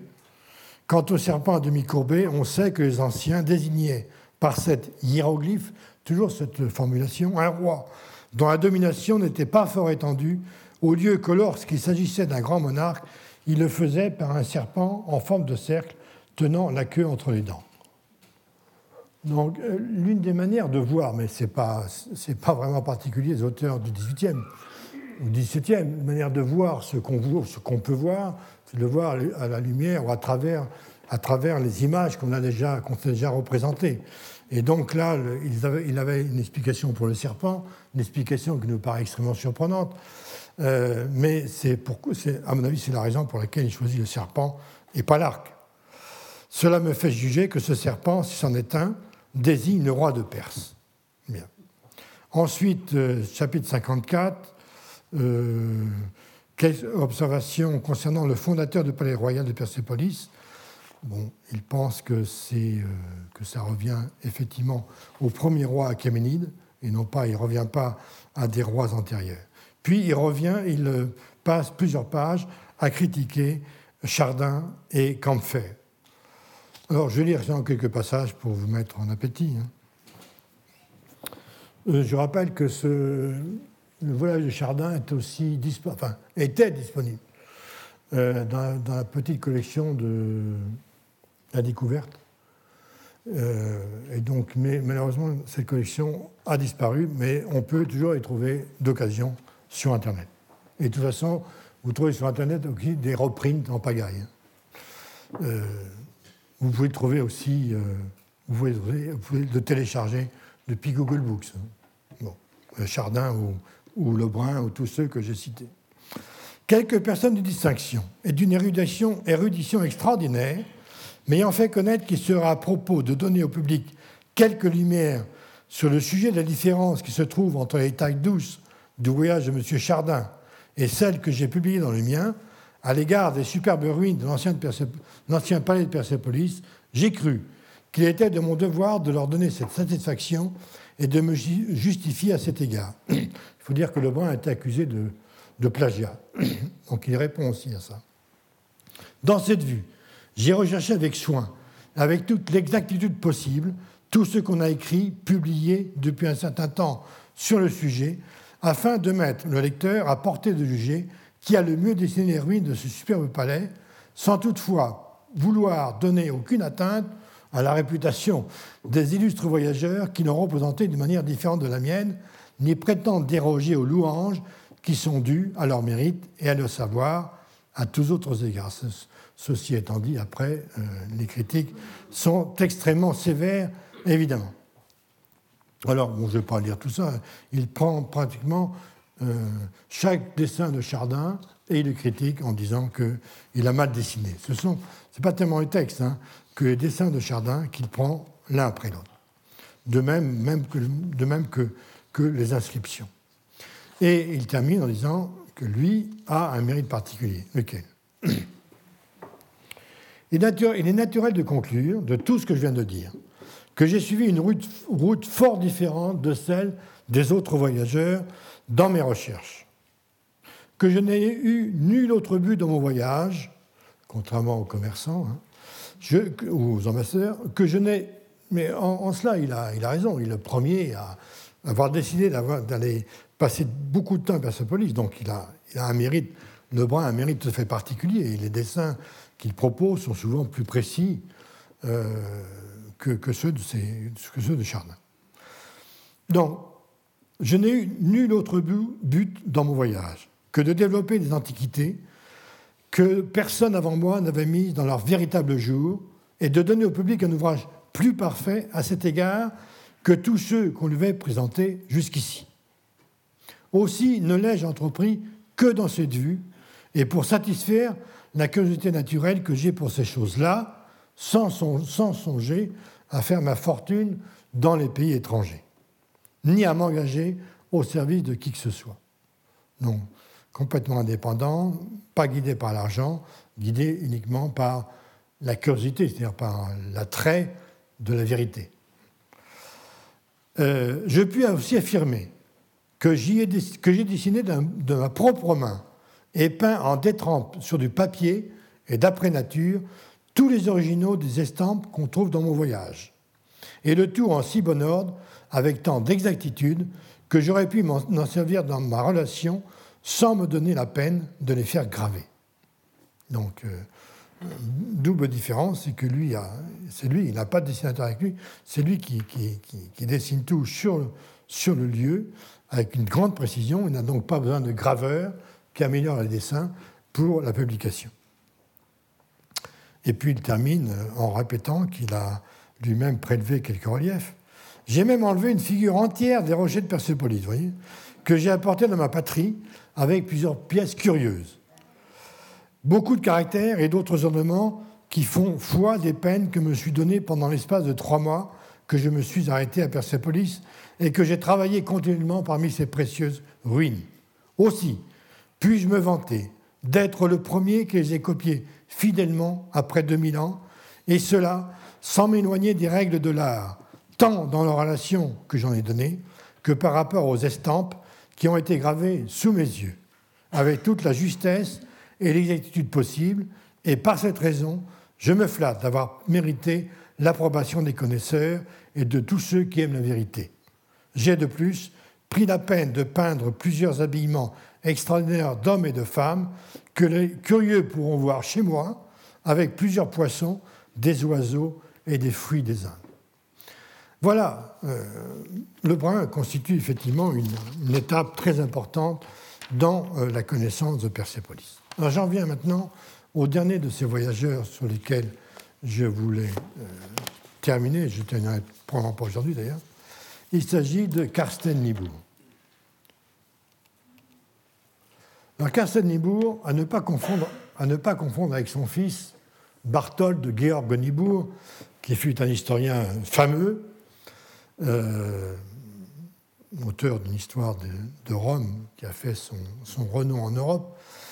Euh, et ce, Barthold Georg Niebuhr avait était aussi hostile aux orientaux de, principe, principe raciste d'ailleurs, que son, son père, Karsenebourg, était tout à fait ouvert aux, civilisations orientales. Bien. Karsenebourg euh, est né en 1733, euh, donc il est, beaucoup, plus, beaucoup plus jeune que tous ceux dont j'ai parlé, est mort en 1815. Il est né dans une province, le Holstein, euh, Schleswig-Holstein, qui était sous domination danoise, mais il est allemand, si vous voulez, puisque c'est une province de langue allemande. Et il fait d'ailleurs rien, rien ne rien ne pressentait un destin hors du commun, puisqu'il est, né d'une famille paysanne pauvre, qu'il a perdu ses parents très jeunes, qu'il a été élevé par des très méchants, des très méchants oncles et tantes qui n'ont rien fait pour l'aider, que finalement il a une bourse, il a pu aller étudier à la ville, et ensuite à l'université de Göttingen, il a fait des études de, mathématiques, d'astronomie, de géographie, de cartographie, et puis il a eu la chance, à un moment donné, d'être appelé euh, a participé à une mission officielle organisée entièrement par le roi de Danemark, Frédéric V. Euh, le projet du, roi de Danemark, c'était donc euh, d'envoyer une mission en Arabie, parce que les biblistes de, ce temps, en particulier un illustre bibliste orientaliste de Göttingen, qui s'appelait Michaelis, euh, dont je vais reparler tout à l'heure, pensait qu'une grande mission scientifique en Arabie permettrait d'abord de relever des inscriptions, de faire la connaissance de ruines ou de civilisations dont, et que la, relation, les rapports qui seraient tirés de cette mission permettraient aux biblistes de mieux comprendre peut-être la place, le rôle des Hébreux dans l'Ancien Orient, euh, puisque bon, euh, voilà, donc c'était, finalement sous cet angle-là que la mission, mais cette mission était une mission très importante qui comprenait, non, qui comprenait pas simplement des, littéraires, si je puis dire, philologues, euh, etc., également des scientifiques chargés de, comment dirais-je, de l'étude des, minéraux, de, l'étude des montagnes, de l'étude de la cartographie, enfin de, toutes sortes. Il y, avait un médecin également, il y avait cinq hommes dont euh, Carsten à titre de mathématicien cartographe. Alors, je voudrais donc. Euh, et oui, ce n'est que. Donc, cette mission dont j'aurais parlé, en fait, a eu une destinée très malheureuse, puisque sur les cinq participants, quatre sont morts euh, au cours de la mission, deux en Arabie et les deux autres, peut-être en Arabie aussi, ou sur le voyage entre l'Arabie et l'Inde. Enfin, Lorsque la mission arrive en Inde, il n'y en a plus qu'un, c'est Carsten Nibourg. Carsten Nibourg qui passe un certain nombre de, mois en Inde et qui revient en Europe via la Perse et donc qui reprend la, route traditionnelle que j'ai déjà montrée en débarquant en bande d'Arabas et en remontant en non à, Bouchir pardon et en, regagnant Shiraz et à Shiraz allant visiter les ruines de Persépolis et d'autres ruines à côté. Alors cette mission est une mission très intéressante je voudrais, je voudrais m'y arrêter un peu parce que au plan de l'histoire des voyages, c'est euh, quelque chose de très spécifique, de très nouveau, comme je l'ai introduit tout à l'heure dans mes premiers mots de, de ce cours. Euh, alors voilà, euh, en revenant, Nibourg a été chargé, il n'a d'ailleurs pas terminé, hein, mais il a été chargé de décrire les rapports de tous ceux qui étaient morts. Enfin, qui avaient quand même laissé des notes avant de mourir. Hein. Bon. Et donc, il s'est attelé à la tâche et il a publié donc, la description de l'Arabie. Donc, c'est vraiment le contrôle de la mission. La, mission, c'était l'Arabie, ce n'était pas la Perse. Hein. La Perse n'a été qu'une adjonction euh, postérieure personnelle. Euh, il n'a pas terminé la description de l'Arabie parce qu'il n'a pas eu. Ça a été mal reçu. Enfin bon, les gens n'ont pas été très, sympas avec lui. Il n'a donc jamais publié le dernier volume. Et alors, voilà. Je disais que cette mission euh, avait été euh, préparée par Michaelis, le personnage dont je parlais tout à l'heure, et qui, a, qui avait publié, à la, demande du roi d'ailleurs, euh, de manière à préparer la mission, qui a préparé une liste de questions. Des questions qui étaient fournies aux missionnaires, à charge pour eux de répondre, et de répondre éventuellement à des questions qui n'est pas posées. Il y en a, à peu près 80. Recueil de, ça c'est la traduction française, recueil de questions proposées à une cité de savants qui, par ordre de sa majesté danoise, font le voyage de l'Arabie par M. Michaelis. Donc vous avez ici des listes de questions hein, sur les poissons volants dans la mer Rouge, euh, sur les dessins de mouches, du commerce avec les femmes dans le temps de leur purgation naturelle et des mots qui en résultent dans l'Orient, de la lèpre, du pain d'orge, usage médicinal de l'huile, etc. Enfin, ça porte toutes les, toutes les, toutes les disciplines possibles. Alors, voilà, voilà le texte, la préface de Mécanis. Jusqu'ici, les connaissances des Européens se sont fort étendues par voyages entrepris dans les contrées de l'Orient. Mais il est certain que l'on en a retiré beaucoup plus de fruits si la plupart des voyageurs étaient munis de deux sortes de secours qui leur manquaient et qui, cependant, sont indispensables. Le premier, c'est la connaissance préalable de la langue du pays que l'on veut visiter. Je dis une connaissance puisée dans les principes de la grammaire, dépourvue de ce secours, on rencontre des obstacles partout et difficile de pénétrer bien avant dans ce pays. L'autre défaut, qui diminue l'utilité des voyages, vient de ce qu'on abandonne les voyageurs à leur propre curiosité et que l'on laisse les observations à faire à leur choix sans leur proposer des questions et sans leur déterminer les sujets sur lesquels on souhaiterait des éclaircies. Il voit une infinité d'objets sans y faire attention, mais il s'y arrêterait s'il savait que ce sont précisément ces objets-là que tel savant en Europe désire de connaître et dont la connaissance lui servirait à dissiper une obscurité. Bref, il faut que le voyage ait une fonction sociale, euh, qu'il réponde à une, ce qu'on appelle de manière vulgaire et absurde aujourd'hui une demande sociale, une demande en tout cas, que les voyageurs ne partent pas uniquement à titre pour faire le grand tour, comme on dit, mais qu'ils partent à la recherche de documents, à la recherche de, réponses à des questions que les savants du pays, euh,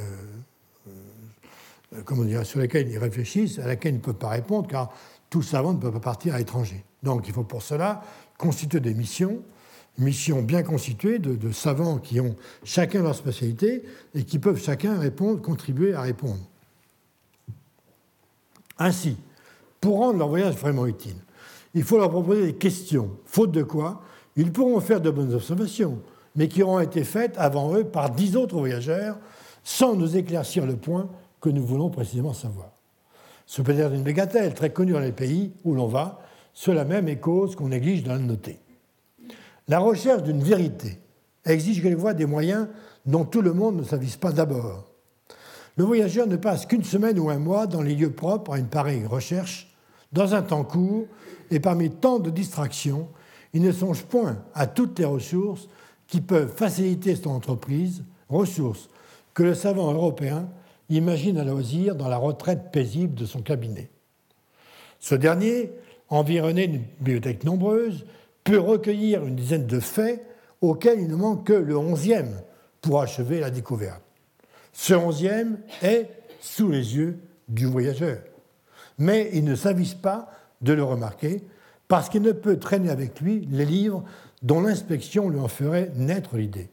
Mais si le savant européen se donne la peine de fournir au voyageur un recueil de questions bien complet et bien détaillé, celui-ci sera en état d'exécuter ce que d'autres voyageurs n'ont pu faire.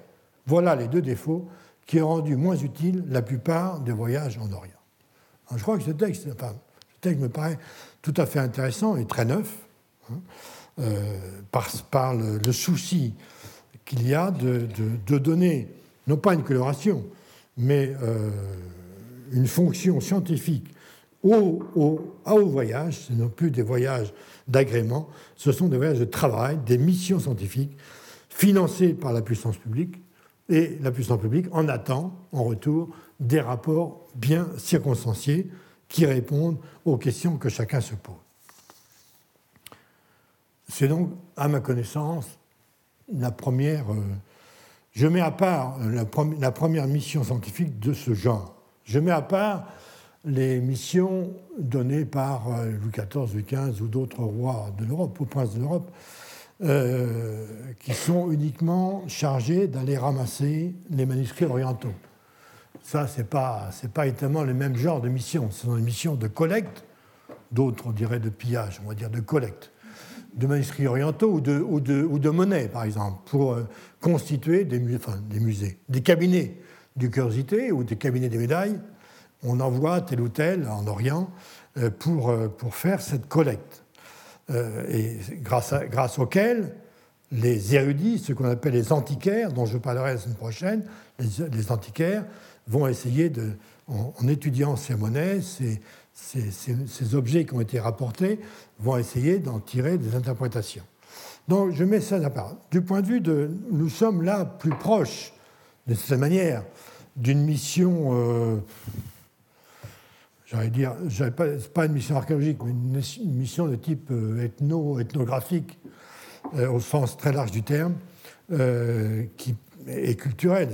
On, va visiter, donc c'est pas archéologique dans le sens ils vont pas fouiller, mais ils vont quand même à la rencontre des ruines et ils vont à la rencontre de civilisations disparues, ou que, exactement, que les Européens ne connaissent pas, ce qui n'est peut-être pas tout à fait la même chose. Alors, je, rapporte ceci, très, très bref, parce que j'en avais parlé l'année dernière. Euh, nous, sommes, euh, donc, nous sommes un peu plus tard, non, nous, nous, sommes en 1761, oui. 40 ans, 50 ans plus tard, oui, 40 ans plus tard, nous avons exactement le même. Euh, alors, ceci, je disais, ne, ne concerne que l'Arabie.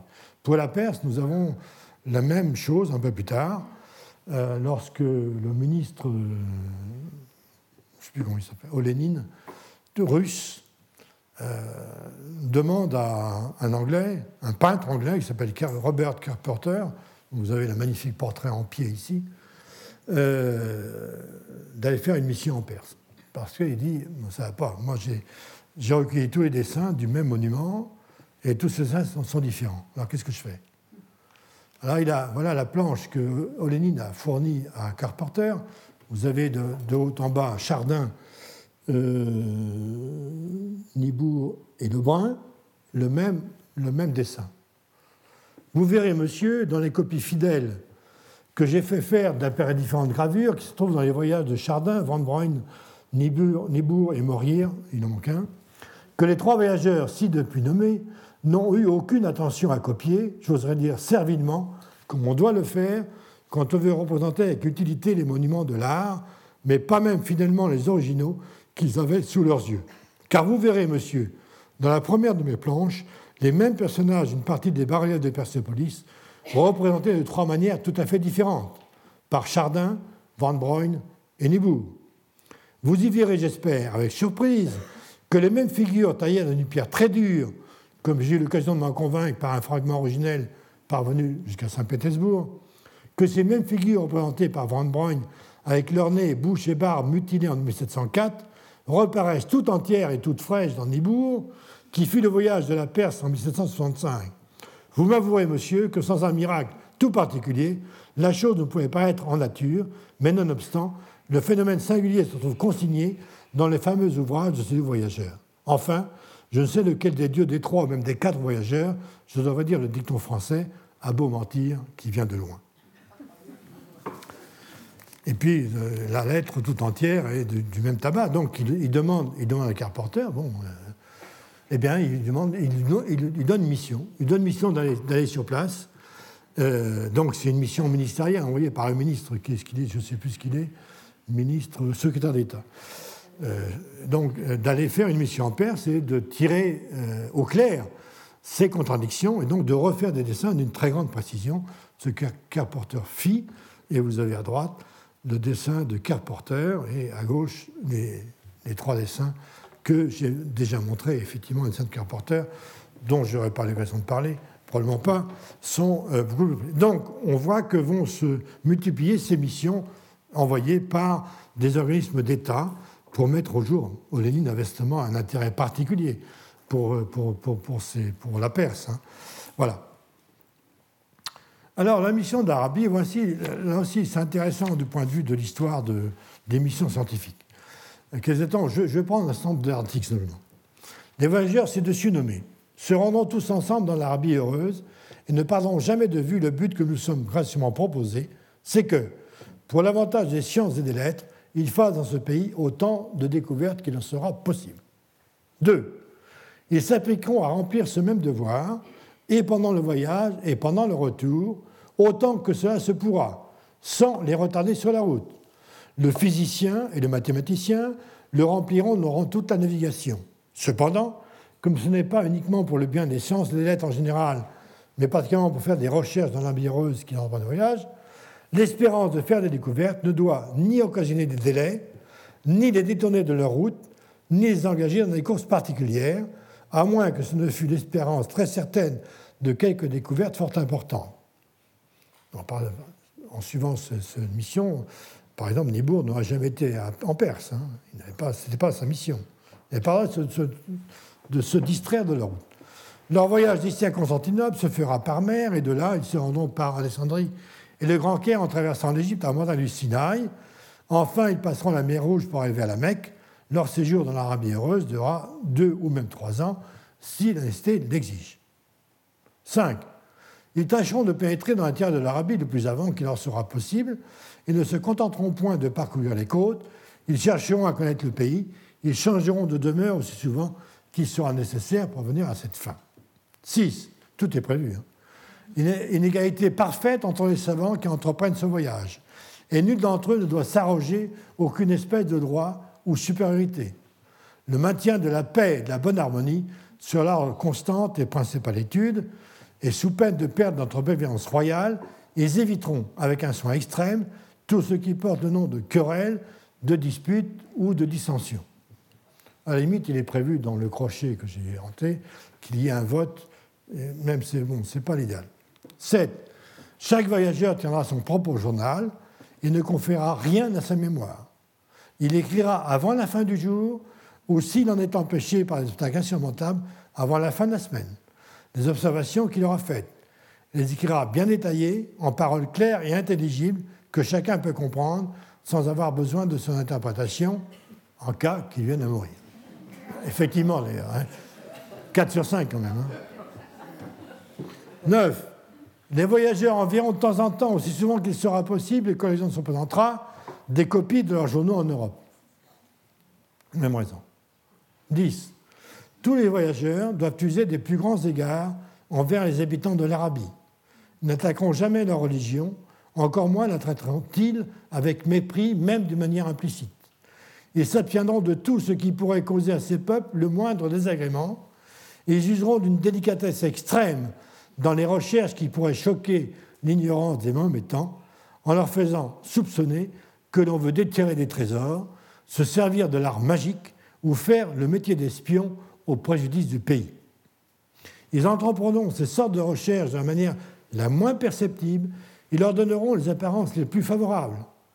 Ils se garderont bien d'exciter la jalousie et la vengeance cruelle des Arabes, soit par des intrigues amoureuses, soit seulement en prenant avec les femmes des libertés tolérées en Europe. Quoique ce ne soit point ici notre dessein de leur inculquer le devoir commun de la morale, ne laissons pas de leur défendre très sérieusement tout commerce illicite, soit avec des femmes mariées, soit avec des femmes libres, qui pourraient irriter la jalousie vengeresse des Orientaux. De quelque façon qu'ils soient provoqués, ils n'éclateront jamais en paroles injurieuses et n'en viendront jamais à des voies de fait, fût-ce même pour leur défense, dans des lieux où ils sont sous la protection du magistrat. L'expérience n'apprend que trop combien, que trop combien ces sortes de démarches sont dangereuses dans les contrées qui professent la religion de Mahomet, où tous les affronts faits à un musulman sont espiés par la mort. Et comme des fautes de cette nature pourraient entraîner des suites fâcheuses pour toute la compagnie, nous joignons à nos exhortations la défense la plus formelle. Si quelqu'un contrevient à nos ordres et s'attire quelque malheur, nous serons obligés d'abandonner à sa propre destinée et la compagnie ne sera nullement tenue de s'exposer elle-même pour le sauver. Enfin, nous n'approuverions point du tout qu'à son retour la compagnie se séparât, mais nous ordonnons très gracieusement que les cinq voyageurs reviennent tous ensemble par Bassoura, qu'ils passent par terre par Alep et Smyrne, et que de là ils reviennent en Europe, sans que personne d'entre eux puisse contrevenir à cet ordre sous quelque précepte que ce soit. Prétexte. 14. Les voyageurs s'appliqueront singulièrement à satisfaire aux questions spéciales que le professeur Michaelis leur proposera ou leur enverra après leur départ. Mais ceci n'exclut point du tout les questions qui, même sans, même son entremise, leur ont été proposées, leur seront envoyées dans la suite par d'autres savants. Le mathématicien, c'est Nibourg, hein. pourquoi je l'ai mis là C'est sur les observations faites dans ses voyages, aussi bien que sur les relations qu'il aura entendues, qu'il, Nibourg, dressera une carte de l'armée, purgée des défauts de celle que nous avons. Il pourra en tout cas prendre pour base une de celles qu'on a jusqu'ici le plus estimées, celle par exemple qui été publiée à Amsterdam par Isaac Thirion.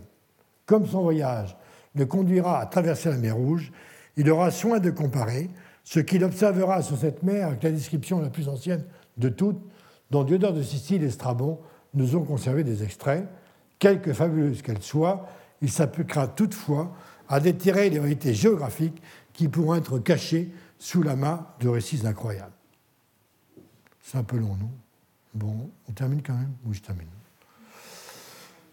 Je passe. 30. Nous verrons avec plaisir qu'il ait fait des recherches sur la partie historique de la géographie, sur le nombre d'habitants, sur la fertilité des contrées, sur le commerce, les professions, la prospérité et la décadence des villes, qu'il compare l'état présent des choses avec leur état passé et qu'il corrige la géographie ancienne par de nouvelles observations. C'est ça la mission de Nibourg. C'était ça. 43. Comme nous enjoignons très gracieusement le peintre Borefein à la compagnie des voyageurs, nous lui ordonnons d'être toujours prêt à la nécessité de son art, soit pour les dessins, ça s'écrivait comme ça, hein, fait pour les peintures qui lui demanderont. Ce sera surtout son devoir capital d'aider le professeur Forskel, lorsque c'est le physicien, lorsqu'il l'exigera dans la délinéation des productions de nature, des animaux, etc. Ce devoir étant rempli, nous lui enjoignons en nous de lui prêter son ministère aux philologues, aux mathématiciens, aux médecins, soit pour copier les inscriptions, soit pour toute autre occupation où ils auront besoin de son service, sans qu'il soit permis de le refuser. Pendant le voyage, le grand objet de ces soins sera d'aider à dessiner, sous l'inspection du professeur de Raven, avec la fidélité et l'exactitude la plus scrupuleuse, les nombreuses inscriptions qui sont sur le Gebel El Mokabam, et à en prendre des modèles en plâtre. En général, les savants voyageurs se concentreront amicalement par rapport au secours qu'ils demandent au peintre, de façon que le travail de l'un ne soit traversé ni négligé par l'autre.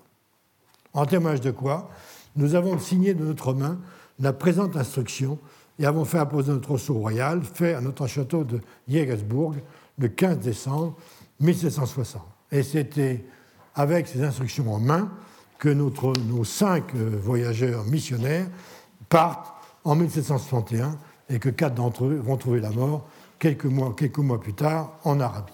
Merci, à la semaine prochaine. Retrouvez tous les contenus du Collège de France sur www.colège-2-france.fr.